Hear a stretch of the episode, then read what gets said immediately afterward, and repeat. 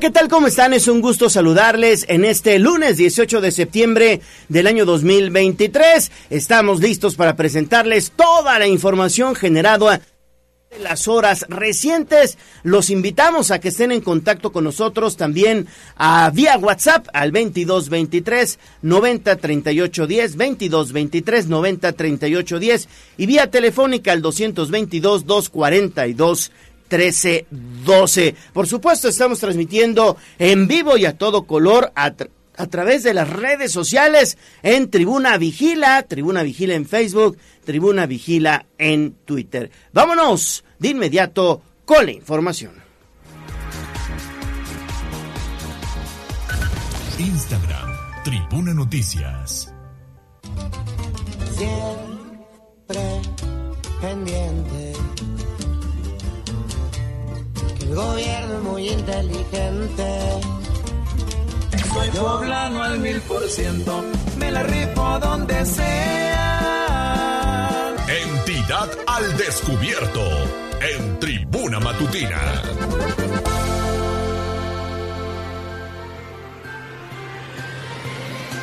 Como ya le decía nuestro resumen inicial, el gobernador Sergio Salomón Céspedes Peregrina realizó gira de trabajo, prácticamente sigue allá en Nueva York, en donde convivió con nuestros eh, paisanos de la Gran Manzana en los Estados Unidos y encabezó el desfile conmemorativo por la independencia de México. ¿No es así, Pili? Te saludo con gusto, buenos días.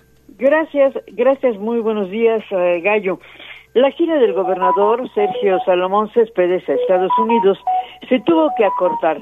Primero porque, eh, bueno, pues el triunfo de los Pericos ameritó que se quedara en Puebla todo el 16, eh, por lo menos para estar presente en la ceremonia eh, conmemorativa al 213 aniversario del inicio de la independencia.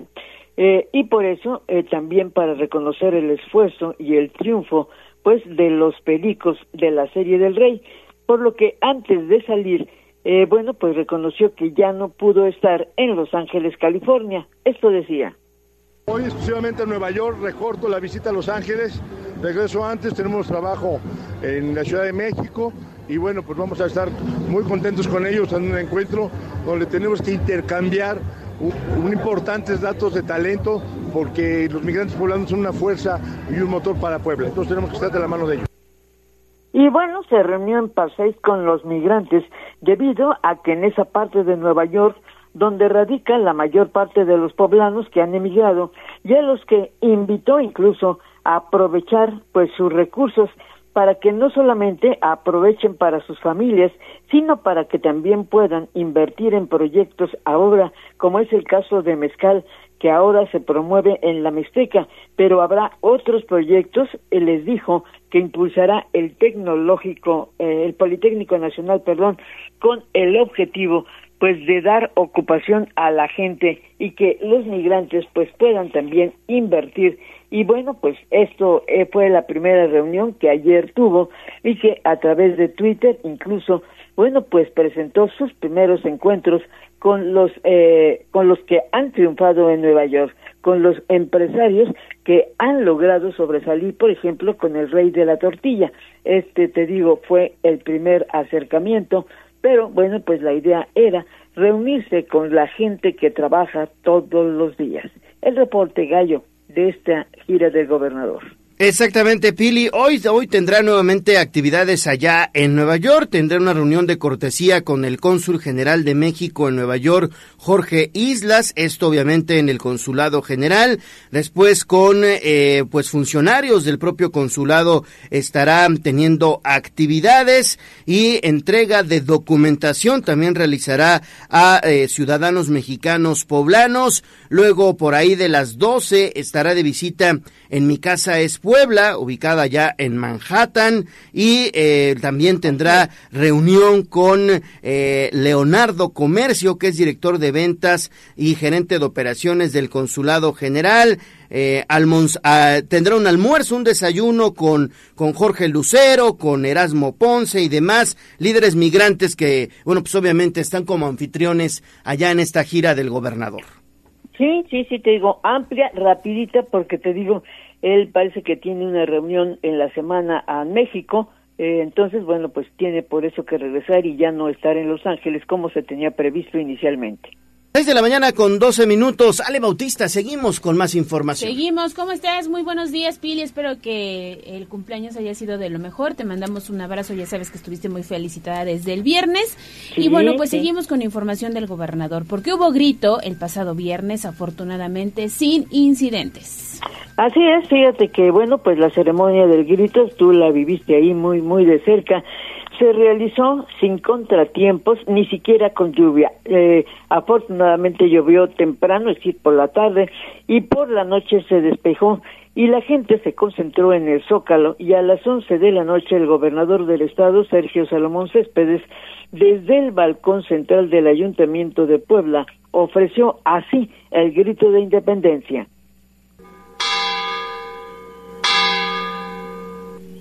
Poblanas y poblanos, que vivan las mujeres y los hombres que nos dieron patria y libertad.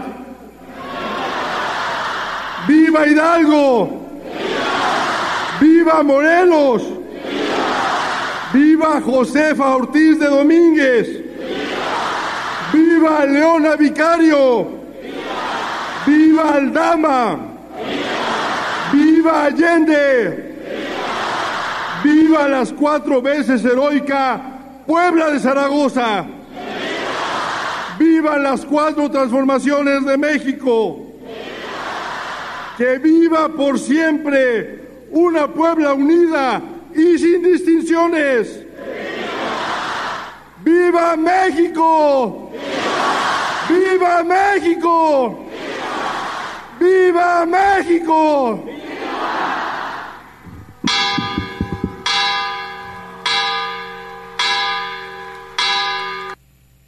Y bueno, a la ceremonia el anfitrión, el anfitrión que fue el presidente municipal Eduardo Rivera y los representantes de los poderes judicial y legislativo, después del emotivo grito, pues disfrutaron la presencia de la gente que celebró, repito, en orden y en paz el festejo patrio. Afuera la gente estaba muy contenta con la presentación artística que se ofreció con el cantante Pablo Montero, las bandas de música y la alegría de los concurrentes. El reporte que teníamos es que no hubo incidentes, por lo que la festividad tuvo saldo blanco, al menos en el centro de la capital. Ese reporte, Gallo, Ale.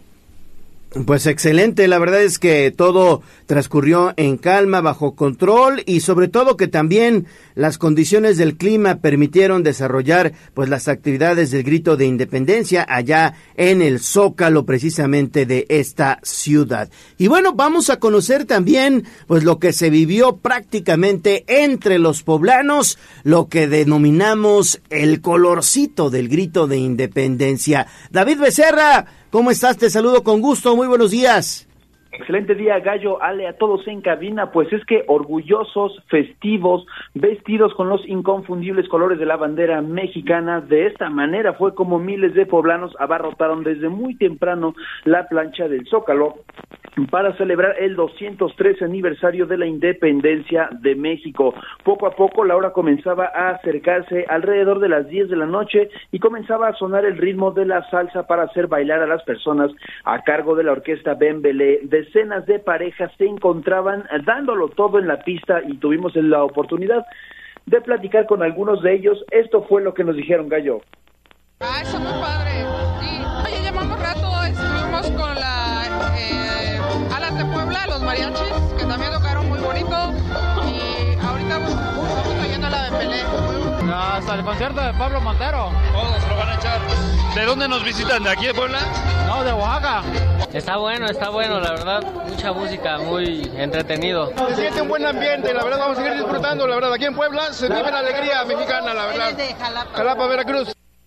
Los poblanos, Gallo, eran las personas de mayor presencia, pero la afluencia no se limitó a los locales, pues se pudo ver gente de otros estados e incluso extranjeros experimentando el folclor de las fiestas patrias claramente. Llegó la hora indicada y en punto de las once de la noche el gobernador de Puebla, Sergio Salomón, acompañado de varios personajes de la clase política, incluido el titular del ayuntamiento de Puebla, Eduardo Rivera, salieron al balcón del Palacio Municipal a victoriar a los héroes que nos dieron libertad a así como el movimiento de transformación del cual es parte Gallo. Así se escuchó desde la plancha del Zócalo.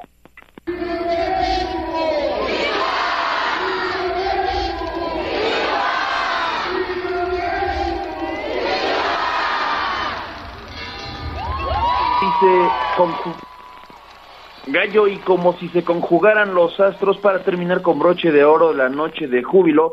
Unos minutos después, Salomón Céspedes salió al balcón nuevamente para dar la primicia del triunfo del campeonato que se había llevado el equipo de los Pericos de Puebla. Terminando el protocolo y el ondeamiento de la bandera comenzó el show pirotécnico que duró aproximadamente 15 minutos, tiempo durante el cual los miles de asistentes a la fiesta popular dirigieron sus miradas al cielo para contemplar las explosiones de colores y chispas que iluminaron iluminaron el cielo del Zócalo y así lo mencionaron. Pues ahora sí que está muy bonita, es la primera vez que vengo, soy de aquí de Puebla. La primera vez que vine por motivos laborales y pues sí, me gustó mucho. ¿Qué tal ahorita la pirotecnia te está pareciendo? Está, está, de lujo, la neta está muy chido. Fue diferente, sí, estuvo más, hubo más este, fuegos artificiales, sí, más fresco, más, más ordenado. Una vez terminado el show, muchas personas decidieron desalojar la plaza pública y continuar la celebración en sus hogares, mientras que en el escenario principal comenzaba la actuación estelar de la noche a cargo de Pablo Montero, así que también se pudo ver ese flujo de personas dirigiéndose hasta ese punto en el costado derecho de la catedral donde se ubicó el escenario con pantallas monumentales. De esta manera y con saldo blanco Gallo se llevó a cabo la celebración por el Día de la Independencia de México, motivo de orgullo para todos los que habitamos esta gran nación. Gallo, la información. Exactamente, David, y eso es lo más importante, que no hubo situaciones que lamentar. La verdad es que los poblanos se portaron muy, muy bien, demostramos mucha civilidad y afortunadamente todo transcurrió en calma, como bien lo mencionas, David. Y justamente, pues eh, es lo mismo que prácticamente están reportando las autoridades del Ayuntamiento de Puebla, ¿no? Así es, Gallo, y es que septiembre fue un mes de eventos donde miles de personas se movilizaron tanto en logística como en visitas a los eventos. Sin embargo, a pesar de la magnitud de personas en Puebla, se reportó claramente saldo blanco y satisfactoria afluencia. La primera quincena de septiembre estuvo cargada de eventos y uno de los más grandes fue el Mundial de Fútbol 7 que se celebró pues en las instalaciones del Centro Expositor al contar con una afluencia de siete mil eh, personas aproximadamente en su evento de clausura y más de 5 millones de espectadores por redes sociales de los 16 países que participaron en la justa para este evento. Fueron montadas dos canchas con capacidad para 3.000 y, eh, 3, y 1.500 personas respectivamente, Gallo. Por otro lado, alrededor de 8.000 personas fueron quienes disfrutaron de la verbena por las fiestas patrias en el Zócalo de Puebla los días 14 y 15 de septiembre y también el 16 se pudo disfrutar del desfile cívico-militar y todo se llevó a cabo con civilidad sumado a la noche de museos donde 31 recintos recibieron a los poblanos. Y por si fuera poco se pudo disfrutar de la celebración por el campeonato de los Pericos de Puebla quienes son los nuevos reyes de la Liga Mexicana de Béisbol pues la sexta corona llegó y junto a la afición pudieron festejar también en el Zócalo de la Ciudad Gallo. La información. Perfecto, David, pues muchísimas gracias por el reporte. Regresamos contigo más adelante si me si eh, nos nos falta todavía lo del mercado del Alto. Regresamos 6 de la mañana con 21 minutos. Seguimos con más, Ale. Vamos ahora con Pili Bravo de nueva cuenta porque Pili estuviste pendiente del desfile que además se conjuntó con esta pues afición que celebró con todo a los Pericos también. Así es, fíjate que la historia, pues no solamente es el pasado valioso que nos heredaron los valientes que lucharon por la independencia, el tránsito por la reforma y la revolución consolidaron una nación de la que hoy tenemos libre, independiente y fraterna, dijo la secretaria de Bienestar del Estado, Lisette Juárez, oradora en la ceremonia conmemorativa al 213 aniversario del inicio de la independencia. Ante los tres poderes del Estado que encabezó el gobernador Sergio Salomón Céspedes, la oradora señaló esto. Es una celebración de unidad, de esperanza, de sueños, de orgullo y felicidad, donde nosotros como pueblo somos el pilar de esa construcción, somos parte esencial de este gran proyecto llamado nación y saber con lo que nos ha tocado vivir en los últimos años debido a la pandemia, la unidad es nuestra mayor fortaleza. Y bueno, en la ceremonia, además del gobernador Sergio Salomón Céspedes, estuvieron la presidenta del Tribunal Superior de Justicia, magistrada Belinda Aguilar, el presidente del Poder Legislativo Eduardo Castillo, el presidente municipal Eduardo Rivera, así como funcionarios del gabinete, que bueno, terminada ya la, la ceremonia formal, inició el desfile. La Secretaría de la Defensa Nacional, a través de la vigésima quinta zona militar, presentó en Puebla el desfile conmemorativo al 213 aniversario del inicio de la independencia de México, con la participación cerca de 1.200 elementos castrense, más elementos de la Guardia Nacional, las fuerzas de seguridad pública del Estado y del Ayuntamiento.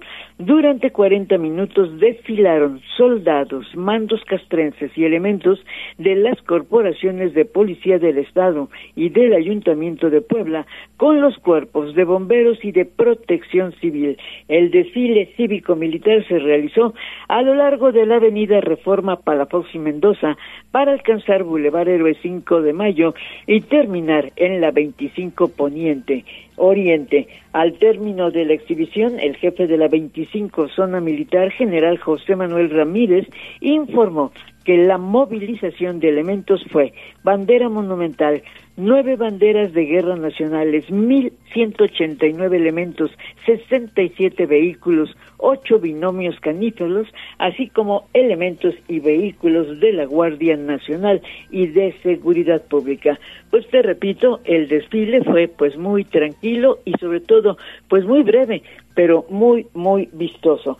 Fíjate que, eh, bueno, pues ya como despedida, el gobernador del estado, antes de iniciar su gira al, a Estados Unidos, bueno, pues eh, una vez que dio el banderazo del arranque de las actividades políticas rumbo al 2024, en el caso de Morena dijo que hoy emite la convocatoria para que en los próximos días inicie el registro de aspirantes al gobierno del estado, el gobernador Sergio Salomón hizo un llamado a mantener en Puebla la unidad, respetar las divergencias políticas y preservar la paz social. Este es el llamado que hace.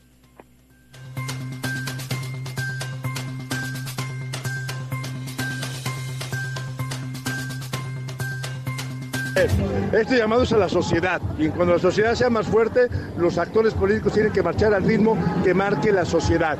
No podemos pelear entre poblanos. Que hagan propuestas, que pongan sus ideas en la mesa, pero que no nos dividan a los poblanos. Los poblanos tenemos que estar unidos en torno a la familia, al progreso, a la paz social, a la tranquilidad. Eso es lo que el llamado que hacemos a todos los poblanos sin distingo partidista y solamente con un solo fin, que el progreso nos una a todos y a todas, que la paz y la tranquilidad nos una a todos y a todos y que los actores políticos que asuman su responsabilidad. Así que durante las fiestas patrias el Ejecutivo señaló que en Puebla se debe mantener el entusiasmo por el trabajo, pero también tener por un equipo de béisbol ganador como fue el caso de los Pericos. Ahora dijo, hay que esperar resultados del equipo del fútbol del Puebla de la Franja. Y bueno, así ya se marchó a su gira internacional, sin, eh, primero conviviendo naturalmente con los pericos ahí en el zócalo de la ciudad, en donde, bueno, pues recibieron la cédula real. De ahí de eso contará er, nuestro compañero Ernesto Romero, quien él estuvo pues a cargo de esas ceremonias. El reporte. Gracias, Pili, por la información. Muchísimas gracias. Muy completo el reporte y que tengas un excelente día. Seis de la mañana con 26 minutos. Cerramos este bloque informativo con David Becerra porque fuiste al mercado del Alto, David. ¿Qué te encontraste? Platícanos. Así es, Gallo, a un año de la inauguración por la remodelación del mercado del Alto, los locatarios se dicen conformes con respecto a la estética del sitio, pues continúa viéndose impecable transcurrido ya este tiempo. Una de las peticiones de los locatarios es que se realice una campaña de difusión para generar atracción turística y reactivar al 100% el sitio, pues se considera que si bien en años pasados fue un foco rojo con respecto a la inseguridad en aquella zona, hoy en día ya no es así, pues es una zona con vigilancia policial recurrente que mantiene rondines en todo el día. Estuvimos platicando con una de las locatarias y esto fue lo que nos mencionó. Si se da cuenta ya hay mucha seguridad, está el gobernador tenemos policías alrededor, sociales, también que nos que nos ayuden también ¿no? como gobierno en el turismo a promovernos es una campaña de difusión lo que piden pues para que evidentemente este sitio se reactive. Si bien sí ya hay comensales y ya muchos son usuarios recurrentes del mercado pues no se ha reactivado al 100% como lo fue ella misma lo comentaba en otras ocasiones de alto alto impacto allá en el mercado del Alto. Y también mencionaron que uno de los principales insumos que se requiere es la energía eléctrica y es el único de los servicios que faltó de instalar pues es de prioridad para mantener sus productos frescos en sus refrigeradores los locatarios echan mano de una planta eléctrica que rentan entre todos, por lo que pues hicieron el llamado a la autoridad para concluir este último punto. Sin embargo, pues es eh, cómo se está moviendo ya. Y la verdad, Gallo, es que los murales, la pintura, eh, los portones, todo sigue viéndose como nuevo a un año, los locatarios lo están cuidando de una manera adecuada. Y pues solamente falta que ya más gente se anime a ir a disfrutar de las delicias gastronómicas que en ese punto se sirven. Semitas, eh, pelonas, chalupas, gallo, la verdad, muy buena gastronomía la que hay ahí en el mercado del Alto y quedó muy, muy bonito. Gallo, es la información que tenemos. Así es. quería preguntarle que qué se había comido David, ya que estabas hablando de las delicias. Así es, sabes que es las semitas, son mis favoritas, mm. Ale, las de milanesa de pollo, y es que son una delicia con una coquita bien fría. En un domingo tranquilo estaba soleado y la verdad es que no hay de otra, hay que ir ahí porque ya cuando sales aparte ves las calles y la de paz de una zona de Puebla que ya es antigua pero que está pues bien bien preservada y es lo que nos representa como poblanos gallo, Ale. ¿Cantaste? Eh, no, no, no, con el mariachi no, no me eché el palomazo, pero ya estaban ahí puestos para, para ir a cualquier fiesta, prestos para ser contratados y llevarlos a alguna fiesta. Qué bueno, porque David es la competencia, ¿eh? No lo saben. Este es rockero, pues el David es rockero. Canta de todo, ¿no, David? Pues eh, le entramos, sí, como no, con unas copitas ya además, pues, pues. no cantamos mal las rancheras. Bueno, pues seguramente muchos acudieron ahí al Mercado del Alto, emblemático Mercado del Alto, a echarse un buen mole de panza, un buen pozole o también la semita, como dices tú. Así es, sí, las semitas para mí son las preferidas y además allá se sirven unas bastante, bastante buenas. Perfecto, David, pues muchas gracias y hacemos enlace contigo más adelante. Seis de la mañana con 29 minutos. Estamos arrancando motores en este inicio de semana, en este lunesito 18 de septiembre. Vamos a hacer una pausa y volvemos con mucho más información. Vamos a un corte comercial y regresamos en menos de lo que canta un gallo. Seguimos con el gallo de la radio. Twitter, arroba código rojo pues. Y basta ya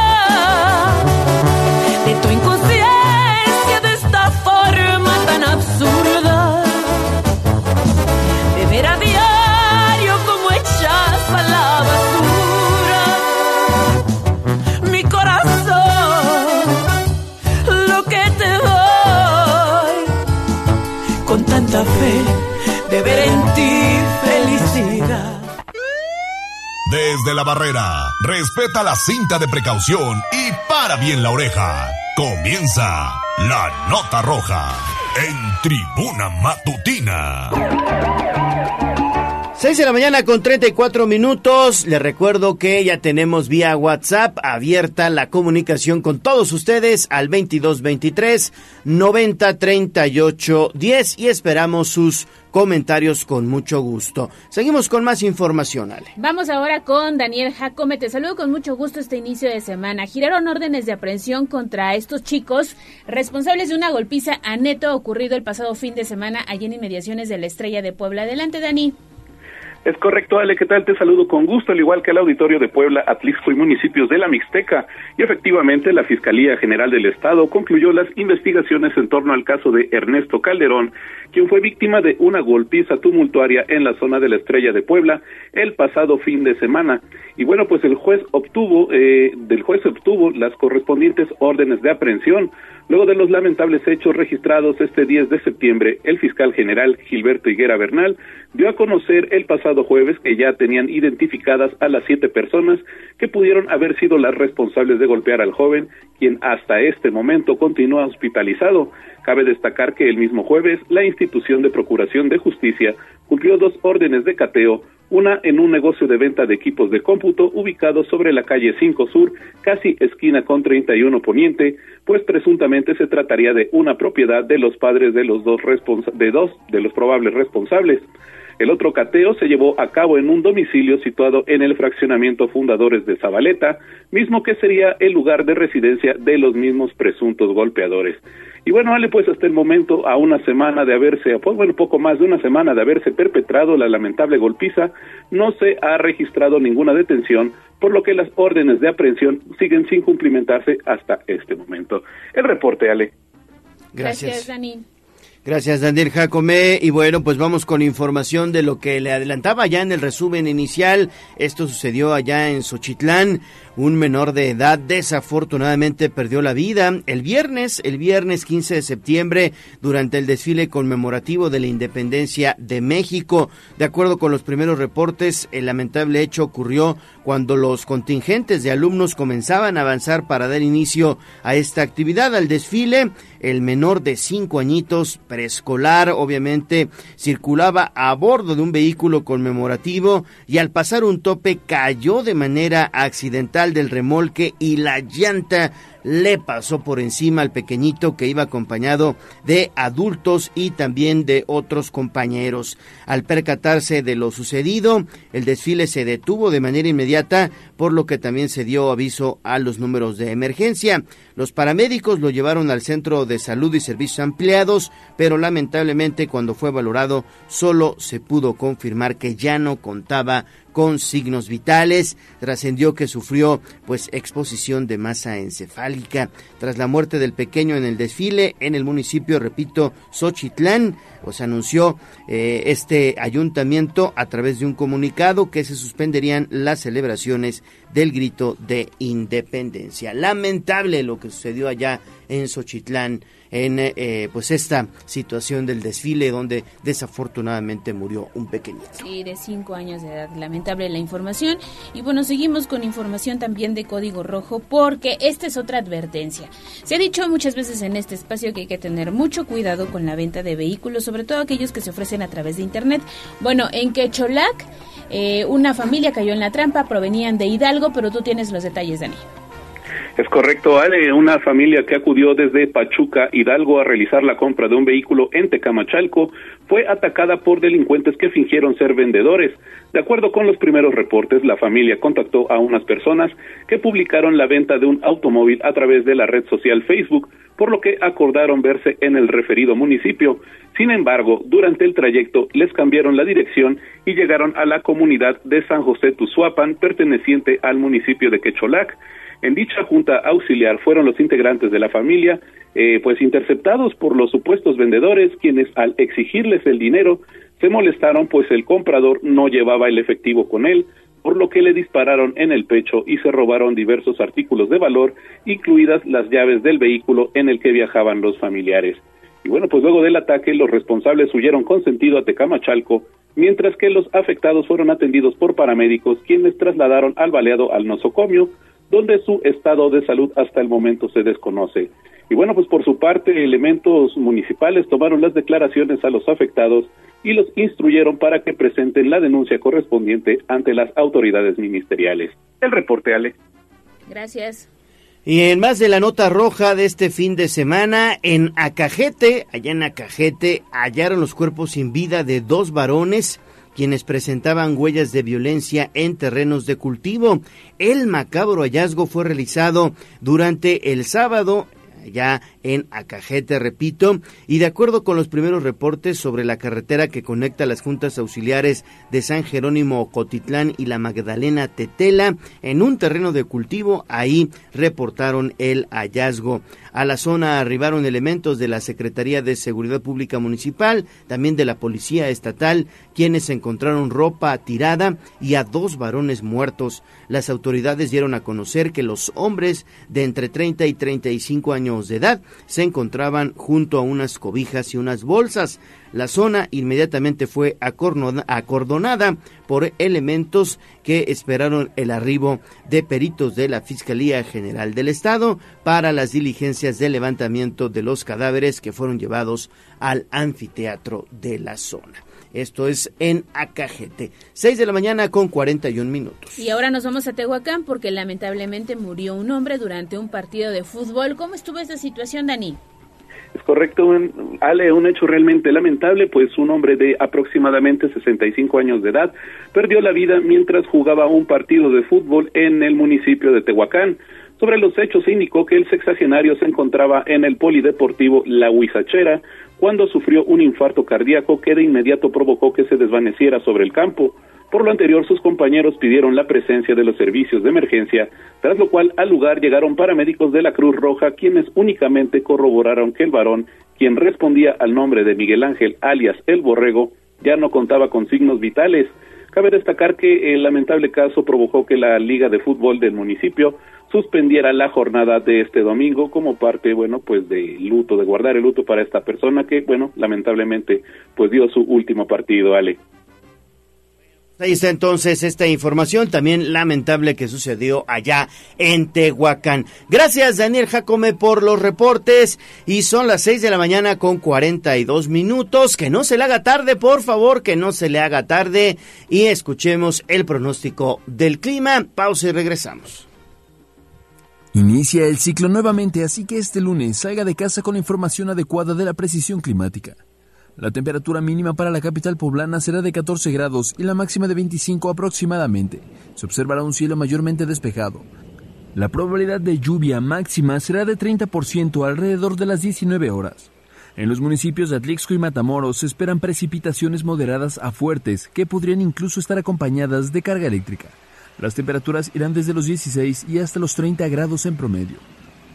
Lluvias puntuales en los municipios ubicados en la zona norte del estado y temperaturas mínimas de 8 grados que se irán incrementando durante el día hasta llegar a los 26 grados. Para Tribuna Noticias, David Becerra. Vamos a un corte comercial y regresamos en menos de lo que canta un gallo. Seguimos con el gallo de la radio. Sitio web, tribunanoticias.mx.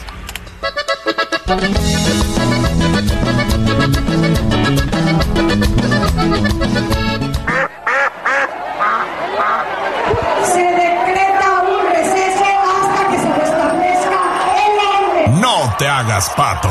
Vamos con información de la política en Tribuna Matutina. Seguimos en Tribuna Matutina, son las 6 de la mañana con 46 minutos. Hacemos enlace con David Becerra porque el diputado federal del Movimiento de Regeneración Nacional, Ignacio Mier, bueno, pues espera la publicación de la convocatoria precisamente hoy lunes para tomar la decisión si se retira o no de eh, precisamente su escaño allá en el Congreso de la Unión, es decir, pedirá o no licencia. ¿Qué dijo mi estimado David Nacho Mier?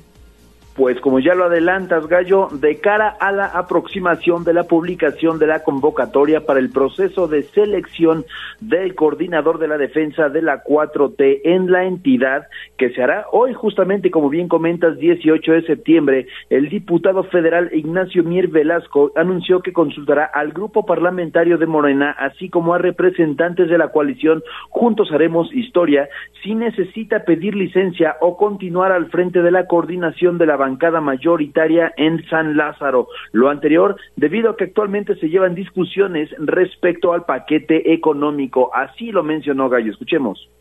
Si la convocatoria no establece que deba pedir licencia de cualquier manera, como se les dije a ustedes, y acá está mi compañera diputada, le voy a consultar a mis compañeras y compañeros de Morena y de la coalición Juntos Hacemos, hacemos Historia si consideran que yo soy necesario en la unidad del grupo para sacar adelante el paquete económico o este, me conceden la oportunidad de pedir licencia y venirme, pero estará sujeto primero a mi responsabilidad pública, que ya se las expresé, y segundo a lo que decidan de manera democrática mis compañeras y compañeros de Morena y de la coalición Partido Verde y Partido del Trabajo. Mier Velasco mencionó que la concentración total en el proceso de selección sería lo adecuado.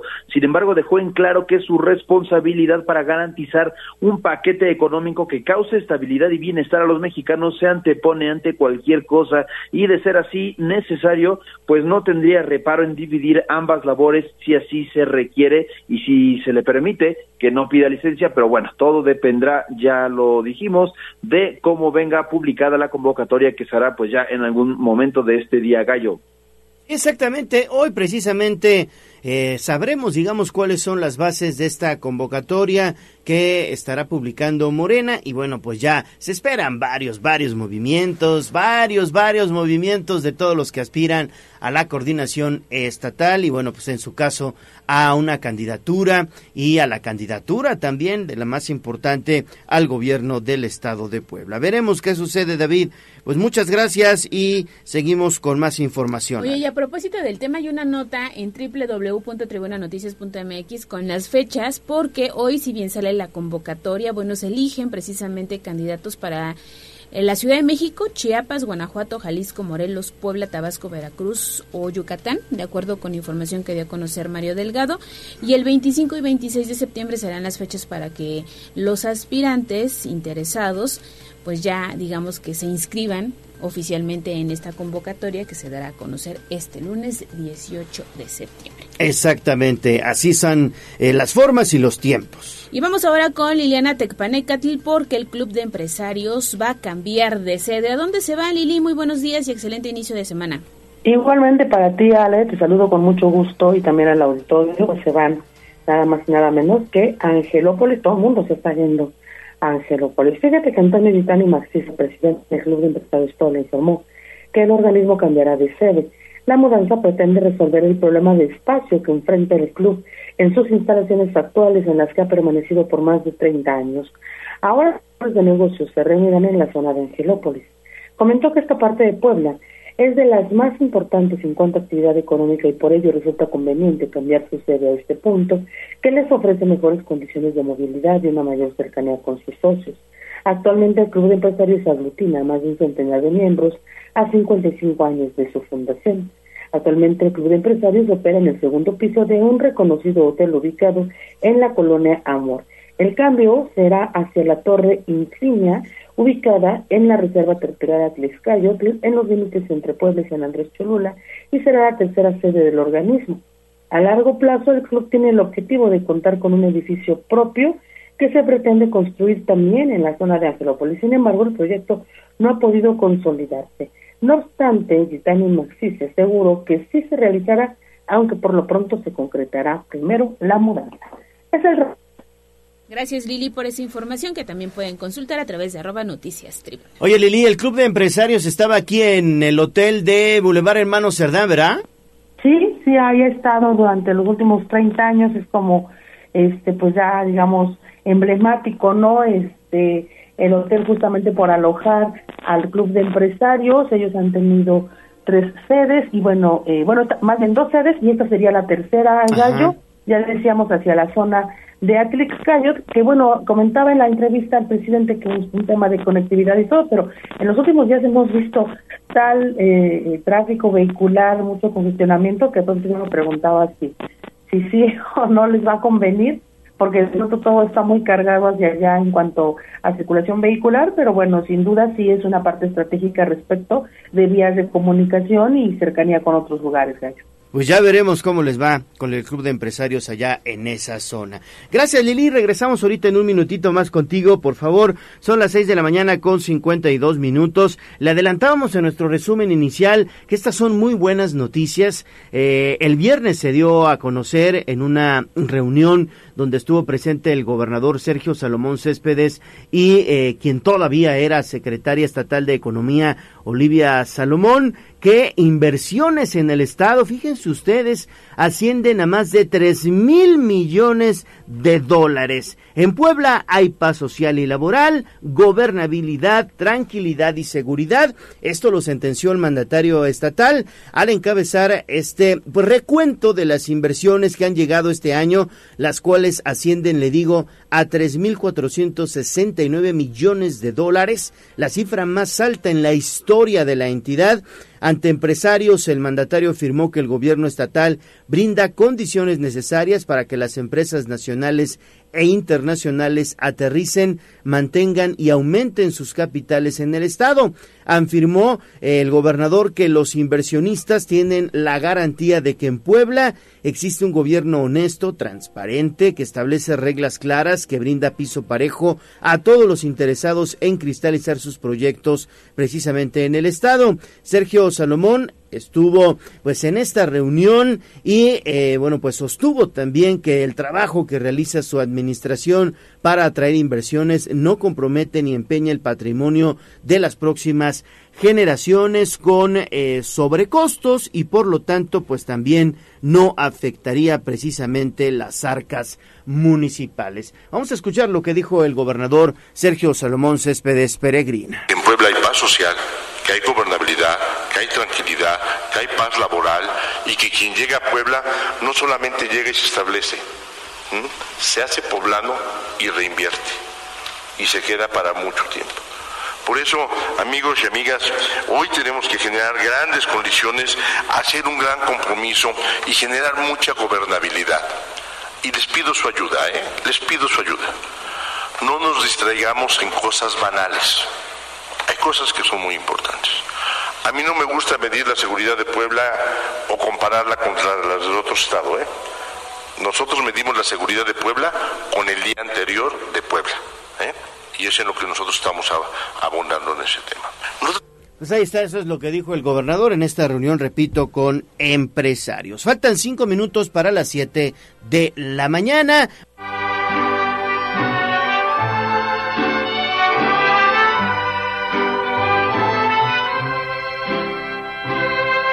En la fresca y perfumada mañanita de tu santo Recibe mi bien amada la dulzura de mi canto. Encontrarás en tu reja un fresco ramo de flores que mi corazón te deja, chinita de mis amores.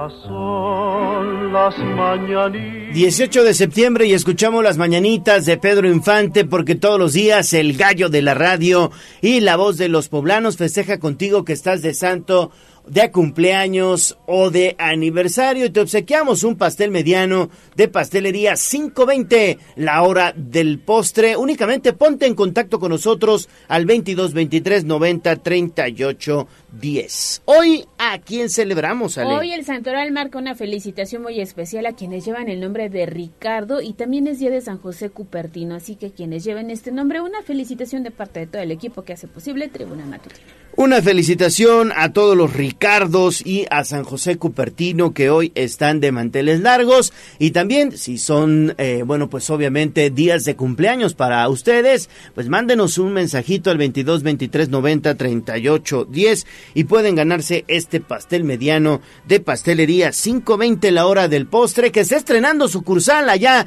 en Cuautlancingo. Si ustedes toman el periférico ecológico encontrarán que antes de bajar hacia la zona de cuatro caminos, obviamente esto en dirección a la autopista, hay una gasolinería donde venden maquinaria pesada, hay una franquicia también de café, ahí precisamente está bueno, pues eh, pastelería 520 la hora del postre con unos pasteles de verdad exquisitos, porque pastelería 520 es la tradición de una nueva generación. Muchas felicidades. Si no estás enamorada, enamorate de mí. Despierta, mi bien, despierta, mira que ya amaneció.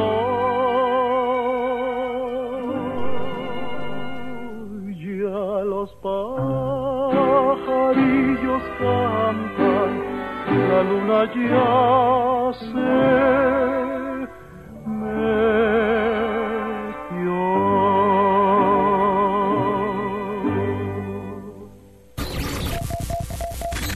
Vamos a un corte comercial y regresamos en menos de lo que canta un gallo. Seguimos con el gallo de la radio. Leemos tus mensajes en WhatsApp, en La Voz de los Poblanos, 22 23 90 38 10.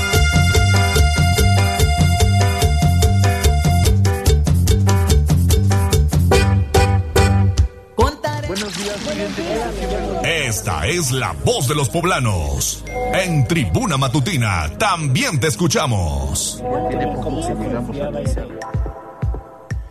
Seguimos en Tribuna Matutina, 7 de la mañana con dos minutos y vámonos con tu voz, la voz de los poblanos. ¿Qué tenemos, Ale? Mandamos un saludo muy especial. Muchísimas gracias por estar en contacto con la voz de los poblanos, terminación 9963, que nos escribe esta mañana desde San Pablo del Monte en Tlaxcala. Es la señora Claudia Romero. Dice, sin ustedes no estaríamos bien informados, sigan con su noble trabajo. Muchísimas gracias, señora Claudia, por el mensaje. Gracias. Lo mismo que la terminación 2672, que esta mañana nos pregunta que si sabemos cómo está el tráfico en la autopista México-Puebla.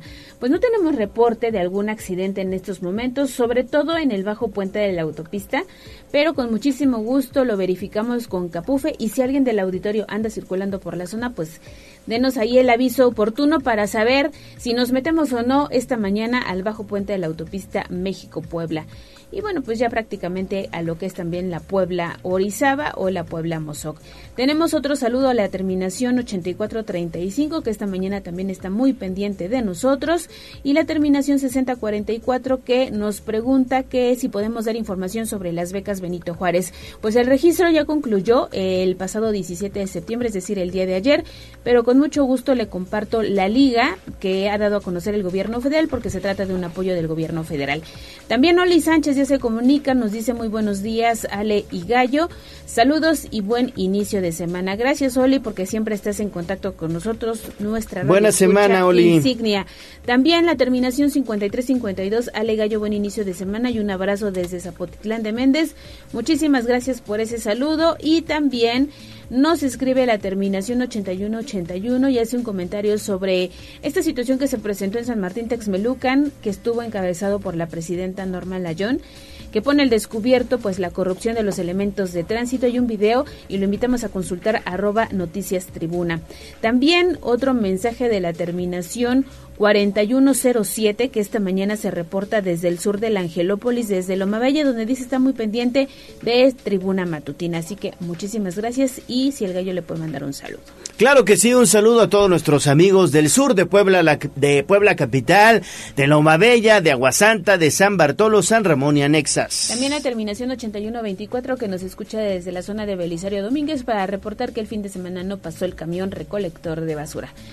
Pues está raro porque en algunas colonias no se suspendió el servicio, pero con muchísimo gusto pásenos la dirección y lo canalizamos al Ayuntamiento de Puebla para que vayan por su basura. Y también el señor Daniel, muy buenos días, ¿cómo está? Y gracias por el saludo. Hola, muy buenos días, Ale, Gallo, Haas y a todo el equipo de Tribuna, como siempre, escuchándolos. Este, lamentable que a 10 días del incidente ahí de la Estrella de Puebla, de estos cobardes que atacaron cruelmente a, a un joven, este, todavía no haya detenidos, ¿verdad? Se despiertan ciertas suplicacias al, al respecto, ¿verdad? No fuera un- unos chavos que fueran de la Ribera Naya o de la Libertad, porque ya estarían con foto y encadenados, que también se lo merecerían. Pero bueno, este tipo de, de juniors a veces eh, eh, me parece increíble que todavía no los encuentren. Y aplausos para los institutos, aunque tarde, se tardaron, pero las universidades que los dieron de baja, porque así debe de ser, ¿verdad? Hay una conducta de ética y un reglamento. Abrazo enorme, cuídese mucho y los poblanos esperamos justicia, en este caso, a todos los juniors de eso que respondan ante la justicia.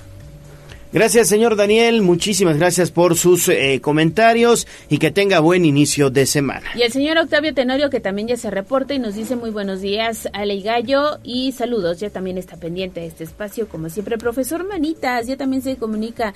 Felicidades a Don Monster en su cumpleaños. Ah, Don Monster, sí, sí, sí, claro que sí. Un fuerte abrazo para nuestro amigo Don Monster, que trabaja allá en Fiscalía Alberto Palacios, Texas, mejor conocido como Don Monster. Ah, pues ahí están más datos, porque nada más nos da la información a medias el profesor Manitas, pero saludos y que tenga un excelente inicio de semana. Y ahorita que acabas de mencionar a Tavo, el señor Tavo, que también nos escucha todos los días, me manda una lista de medicamentos que están en condiciones de obsequiar. Son medicamentos, obviamente, que ellos ya no utilizan y que están en condiciones de obsequiar. Tienen eh, sinaricina, tienen ketiapina de 100 miligramos, tienen sulindaco de 200 miligramos, hidroclotropiarida en tres cajas de 25 miligramos. Eh, tienen varias, ¿eh? Travoprost, dorsolamida también, indometacina, tienen también hipromelosa y ácido acetil salicílico. Si usted, pues obviamente utiliza estos medicamentos, se los van a obsequiar con muchísimo gusto. Únicamente pónganse en contacto con nosotros y pues preséntenos obviamente la, la receta en donde le están eh, recomendando estas, estos medicamentos, esta medicina y con mucho gusto hacemos el enlace con el señor Tavo para que le obsequien esta, esta medicina. De cualquier manera, vamos a publicar la lista completa de los medicamentos a través de arroba tribuna vigila. Lo pasamos. Y también tenemos un mensaje de la terminación 9826 que nos comparte fotografías. Dice que vinieron a pues a um, desenhiervar los pinos que se encuentran en la 5 de mayo 28 en Loma 5 de mayo pero pues dejaron ahí las ramas y obviamente puede presentarse una situación de mucho más peligro porque el fin de semana los vecinos estuvieron quemando cohetes. Lo pasamos con el ayuntamiento para que vayan a recoger estas ramas allá en la zona de Loma 5 de mayo y muchísimas gracias por estar en contacto con nosotros. Hasta acá lo más importante de la voz de los poblanos. Gracias Ale. Yas Guevara, buenos días. Buenos días Ale Gallo, excelente lunes. Tenemos saludos para Victoriano González que dice... Saludos, Master. Inicio de semana para todos. También el señor Miguel Ángel Popoca se reporta de este lado. Y eh, Alfredo también dice muy buenos días para todo, que les vaya muy bien a todos Gracias. en esta semana. Julio César Terminación 1716 también está al pendiente y nos comparte un video de la unidad 11 de la ruta eh, 76 y pregunta, ¿habrá pasado la verificación? Y es que, pues sí, parece chimenea la unidad, con mucho gusto también lo reportamos a la autoridad eh, correspondiente. También dice Tavo que tengan todos excelente eh, semana. Estoy feliz Igualmente, de escucharlos. buena semana. Guerrea de Vida también se, se reporta la terminación 3436 y a través de X tenemos saludos para Edu. Eh, Maribel Jiménez, Elizabeth eh, Contreros, Arturo Brindis y finalmente para Víctor Hernández que dice ya estoy escuchándolos y ya les di su respectivo like. Perfecto, muchísimas gracias a todos por sus comentarios. Siete de la mañana con 10 minutos, vámonos con información de los municipios. Sitio web, tribunanoticias.mx.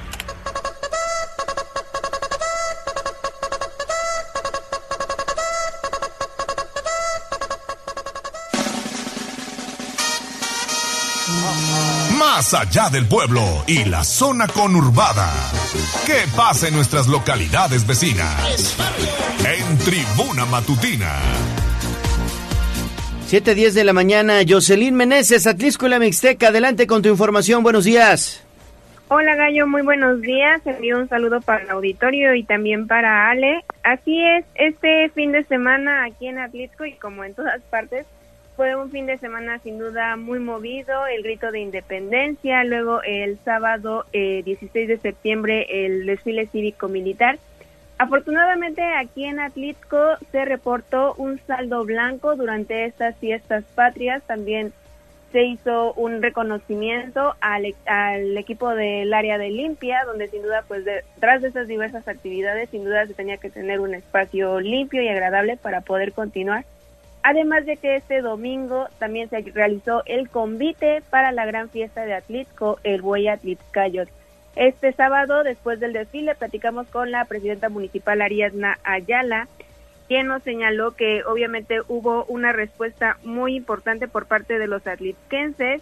Ella también, eh, durante el grito de independencia, esto es un evento muy reconocido aquí en Atlitco, ya que como en años anteriores, en el balcón municipal, era acompañado de sus cuerpos de regidores. Sin embargo, ahora se les toma muy importante a las personas de las comunidades, de las juntas auxiliares, para poder participar en este evento que sin duda también es muy importante para ellos.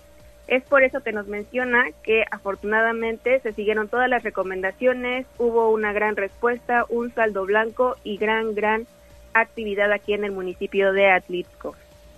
Afortunadamente yo salí ya ah, de aquí de Palacio muy tarde y estuvimos revisando, recorriendo las calles, eh, viendo que pudiera estar limpio para el desfile de la mañana.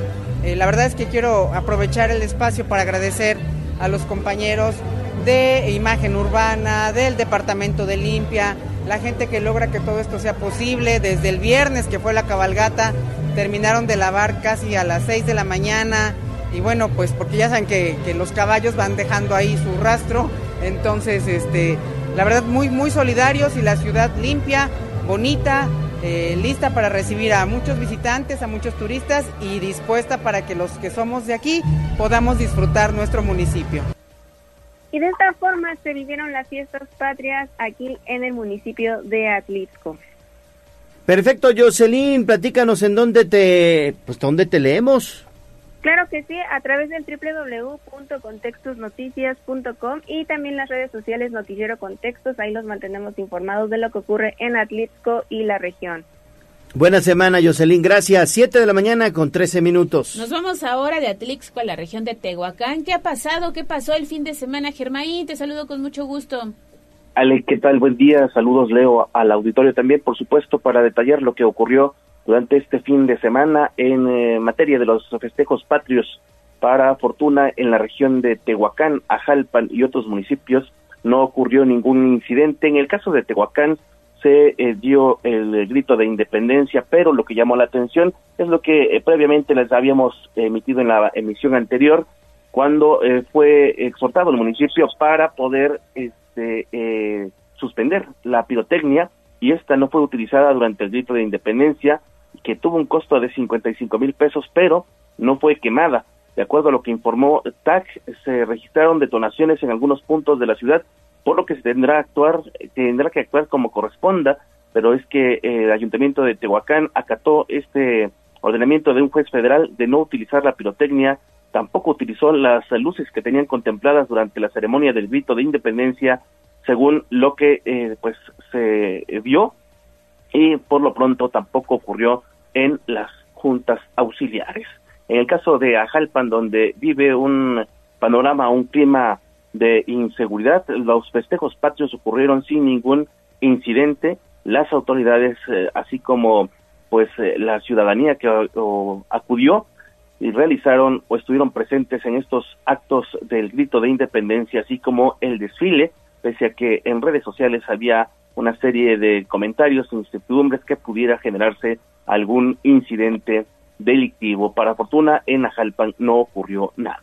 En el municipio de Coxcatlán, lamentablemente allí durante el término del desfile falleció de un infarto fulminante el presidente auxiliar.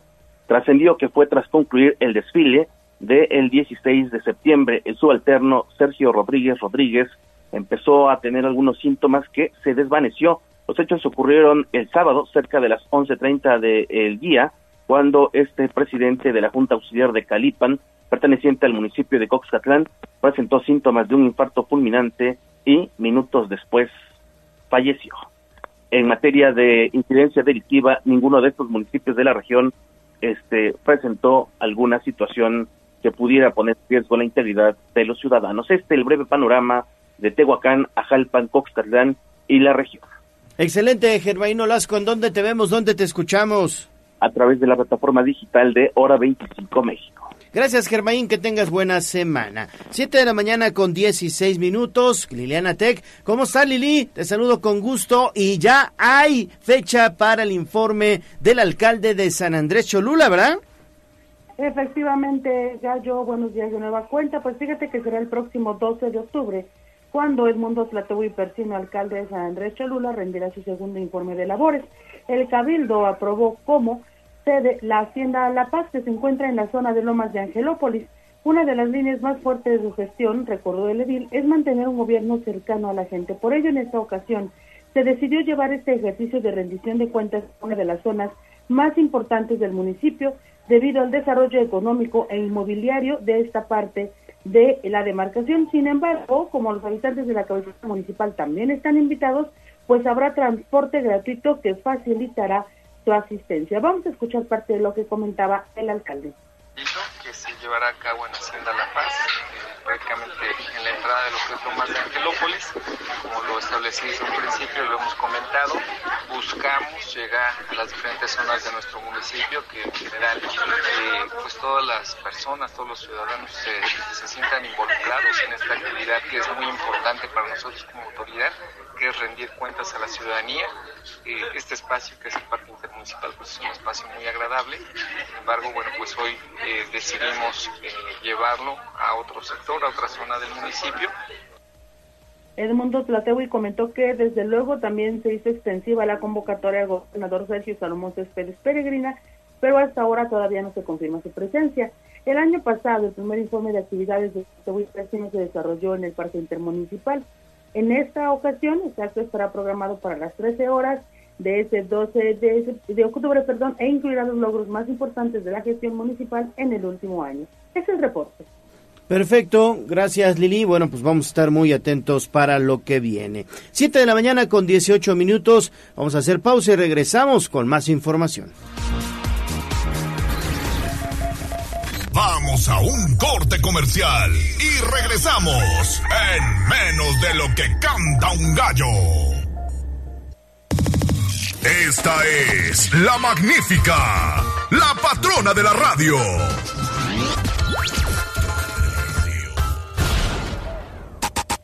Seguimos con el gallo de la radio. Twitter, arroba noticias tribuna.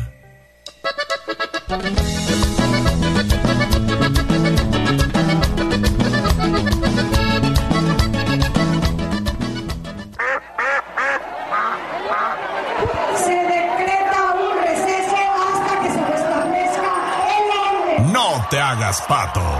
Vamos con información de la política. En Tribuna Matutina.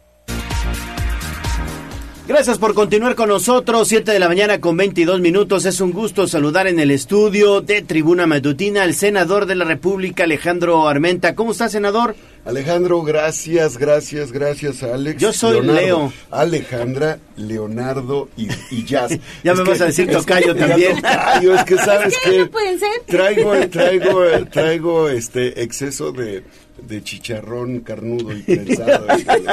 es lo que vimos. Me dije, no, no me lo van a creer, me levanté a las 3 de la mañana hoy. A las 3 de la mañana. Sí, no sé. Ya no, se podía dormir. No, hoy, hoy dormí un poco temprano, más bien ayer, porque me, me levanté temprano para ir a mm. Quisla, ¿No serían los nervios de la convocatoria? A lo mejor sí, ando bien Yo creo que es eso, ¿no? Sí, sí, sí, Parezco quinceañero. no, estoy muy contento. Gracias, Leonardo, por esta oportunidad, Alexa, todo el equipo de Tribuna Noticias. vengo muy emocionado porque me tocó caminar en el Tianguis de Tetela de Ocampo. Tenía muchas ganas de ir a Tetela, tenía rato, tenía como seis meses que no iba a Tetela de Ocampo por muchas complicaciones que se me habían atravesado, sobre todo porque el tianguis es domingo. Sí. Y aproveché, luego fui a Kixla, que es la zona de producción de, jitomate más grande del estado de Puebla, y de ahí me pasé a Chignahuapan, tianguis, puros tianguis. La verdad es que cuando me invitan a, caminar o me invitan a un municipio, yo les digo, ¿qué día es el tianguis? ¿O qué día es el mercado más importante? Tal día. Mejor vamos. Porque luego en los, en los mítines que te invitan, eh, pues van las personas que ya fueron la ocasión anterior o son los niños que van de otro lugar a otro lugar a otro lugar y eso es pura simulación. Sí, pura simulación. Entonces, yo prefiero caminar, así lo he hecho durante toda mi vida, 34 años. Recuerdo en 1990 me tocaba caminar en los barrios de Acatzinco, en los barrios, y organizar el deporte. Y el tianguis hace un momento también comentaba, y lo digo Leonardo, con mucha emoción porque me acordé, me acordé ahora en el tianguis de Tetela, de Tetela de Ocampo, cuando en esta temporada que el higo está en su esplendor, la producción de higo, la producción de nuez de Castilla, la producción de durazno, de manzana, de lima, este, los árboles están llenos, tejocotes. Entonces, yo tenía nueve, diez años, mi abuel, vivía en Acatzingo, había muerto mi mamá, y con mi abuelita Cholita, que está atrás del convento en el centro, eh, íbamos a, cortar a los, a los árboles que yo siendo niño, pues veía unos árboles gigantes, ¿no? Y me subía a los árboles, yo era muy intrépido, eh, Alex. Me subía a los árboles y ya ahí cortaba y llenábamos la parihuela e íbamos a la zona del cambio. En todos los tianguis hay, un cambio, es el trueque, porque acuérdense que el tianguis es un es un, una expresión antropológica, sociológica, prehispánica, que luego se convierte en el mercado colonial. Bueno, entonces eh, íbamos a cambiar por rollos de leña, le llamaban brazadas brazadas, jazz, ya en tu época ya no, ya usas, ya usas el boy, el, sobrecito, este, ya este, que hacen ahora para meterlo al boiler, ¿no? Bueno, ya no, ya lo usas electrónico, ya, todo, es electrónico, ya todo es solar, ya no, pero en nuestra época era con rollos de leña, de, leña, a coser se cambiaba, regresaba con los rollos de ahorita a poner el anafre para, para coser el tejocote. Mi abuelita cosía el tejocote, lo ponía en casos de, de eh, cobre, porque si no lo pones en caso de cobre, no se te da la jalea. Claro. El punto de la jalea. O sea, eso lo, lo, sabemos quienes hemos crecido con los abuelitos. El punto de la jalea es un punto de cocción que se vuelve como chicloso, porque si no, no cuaja ahí le pones granatina o esa cosa y ya, pues cuaja en dos segundos. ni, ni grenetina, grenetina, exactamente. Le pones grenetina y ya no, ya no, cuaja, pero sin necesidad de meterlo al refrigerador. Antes no, los abuelitos hacían el cuajo del, de la jalea con el punto de cocción. El punto de cocción. Entonces, eso hacíamos. Y me acordé porque ir al tianguis de, Tela, de Chignahuapan. Bueno, esta semana me encantó también la semana pasada el tianguis de, de Cholula, la Choloyán. Hoy voy al tianguis y voy a ir al trueque de Izúcar de Matamoros, antes de irme a la Ciudad de México. Qué bueno, qué bueno, senador. Pero bueno, entremos en materia. Hoy ya se publica la convocatoria después de muchos meses, ¿no? De estarla esperando. Hoy se publica esta convocatoria y bueno, la idea es saber ¿Qué has pensado en torno a lo que va a suceder con Alejandro Armenta tras la publicación de esta convocatoria? Eh, ¿Vas a solicitar licencia? ¿No la vas a solicitar? ¿Cuándo te vas? ¿Cuándo, si, si es que lo vas a hacer? Tiempos. Tiempos. Bueno, hoy que salga vamos a revisarla, la vamos a analizar, pero hubo trascendidos de que no van a solicitar que quienes tenemos cargos de eh, elección popular, eh, legislativos, no tengamos que separarnos, porque no administramos dinero. No así los que están en el cargo en la administración pública federal o estatal es diferente. Pero eh, voy a valorarlo voy a analizarlo y eh, desde luego que estoy, preparado para ello. Yo siento con mucho respeto que Puebla ya decidió. Lo percibo en las calles lo percibo caminando. Puebla ya decidió y lo van a lo van a ratificar ahora con las encuestas. En esta convocatoria, el, día que se lleve a cabo la, la elección o el levantamiento de las encuestas, eh, seguramente será un método similar al que se llevó a cabo a nivel nacional. ¿Y por qué digo que Puebla ya decidió? Bueno, pues empresas serias avaladas por la MAI y la UAPOR, que son eh, pues instituciones que certifican a empresas encuestadoras demoscópicas serias, nos arrojan que cuatro de cada cinco poblanos nos conocen a nosotros y que estarían em, a favor de que nosotros encabezáramos este, este esfuerzo. Claro, no hay que confiarse, nosotros seguimos trabajando, eh, hay que promover la unidad, hay que evitar la confrontación. Eh, yo no escucho mensajes negativos cuando algún compañero se refiere a tu servidor. Yo evito eso, yo me estoy concentrando en mi trabajo, camino en las calles y ahí encuentro eh, muchos comentarios, muchos positivos y uno que otro negativo, la verdad, porque en la calle En la calle te encuentras de todo. Ahí no hay red de protección, no estás en un meeting, no hay una, no hay una mesa de recepción donde No hay un filtro, No sí. hay un filtro, ahí no hay filtro, ¿eh? Y me he encontrado personas que me motivan al máximo, la mayoría. Me encontré ayer a una persona que me dijo, oye Armenta, pero eh, ven, no nada más en campaña. Y le dije, sí, estoy en contra de eso, de que, de que los políticos nada más en campaña se bajen de su camioneta y no regresen. Pero ¿sabe qué, papá? Yo tengo 34 años caminando y esta actividad forestal va a cumplir 28 años. Alex, eh, eh, Leonardo, ya 28 años, empecé en 1996, en diciembre, empecé con piñones, piñones en diciembre de 1996. Así es que voy a, voy a estar muy pendiente de la convocatoria. Eh, el- decidí desde hace muchos años caminar, caminar y caminar. Decidí desde hace muchos años prepararme todos los días, no para esta contienda que viene, sino para la vida, todo el tiempo.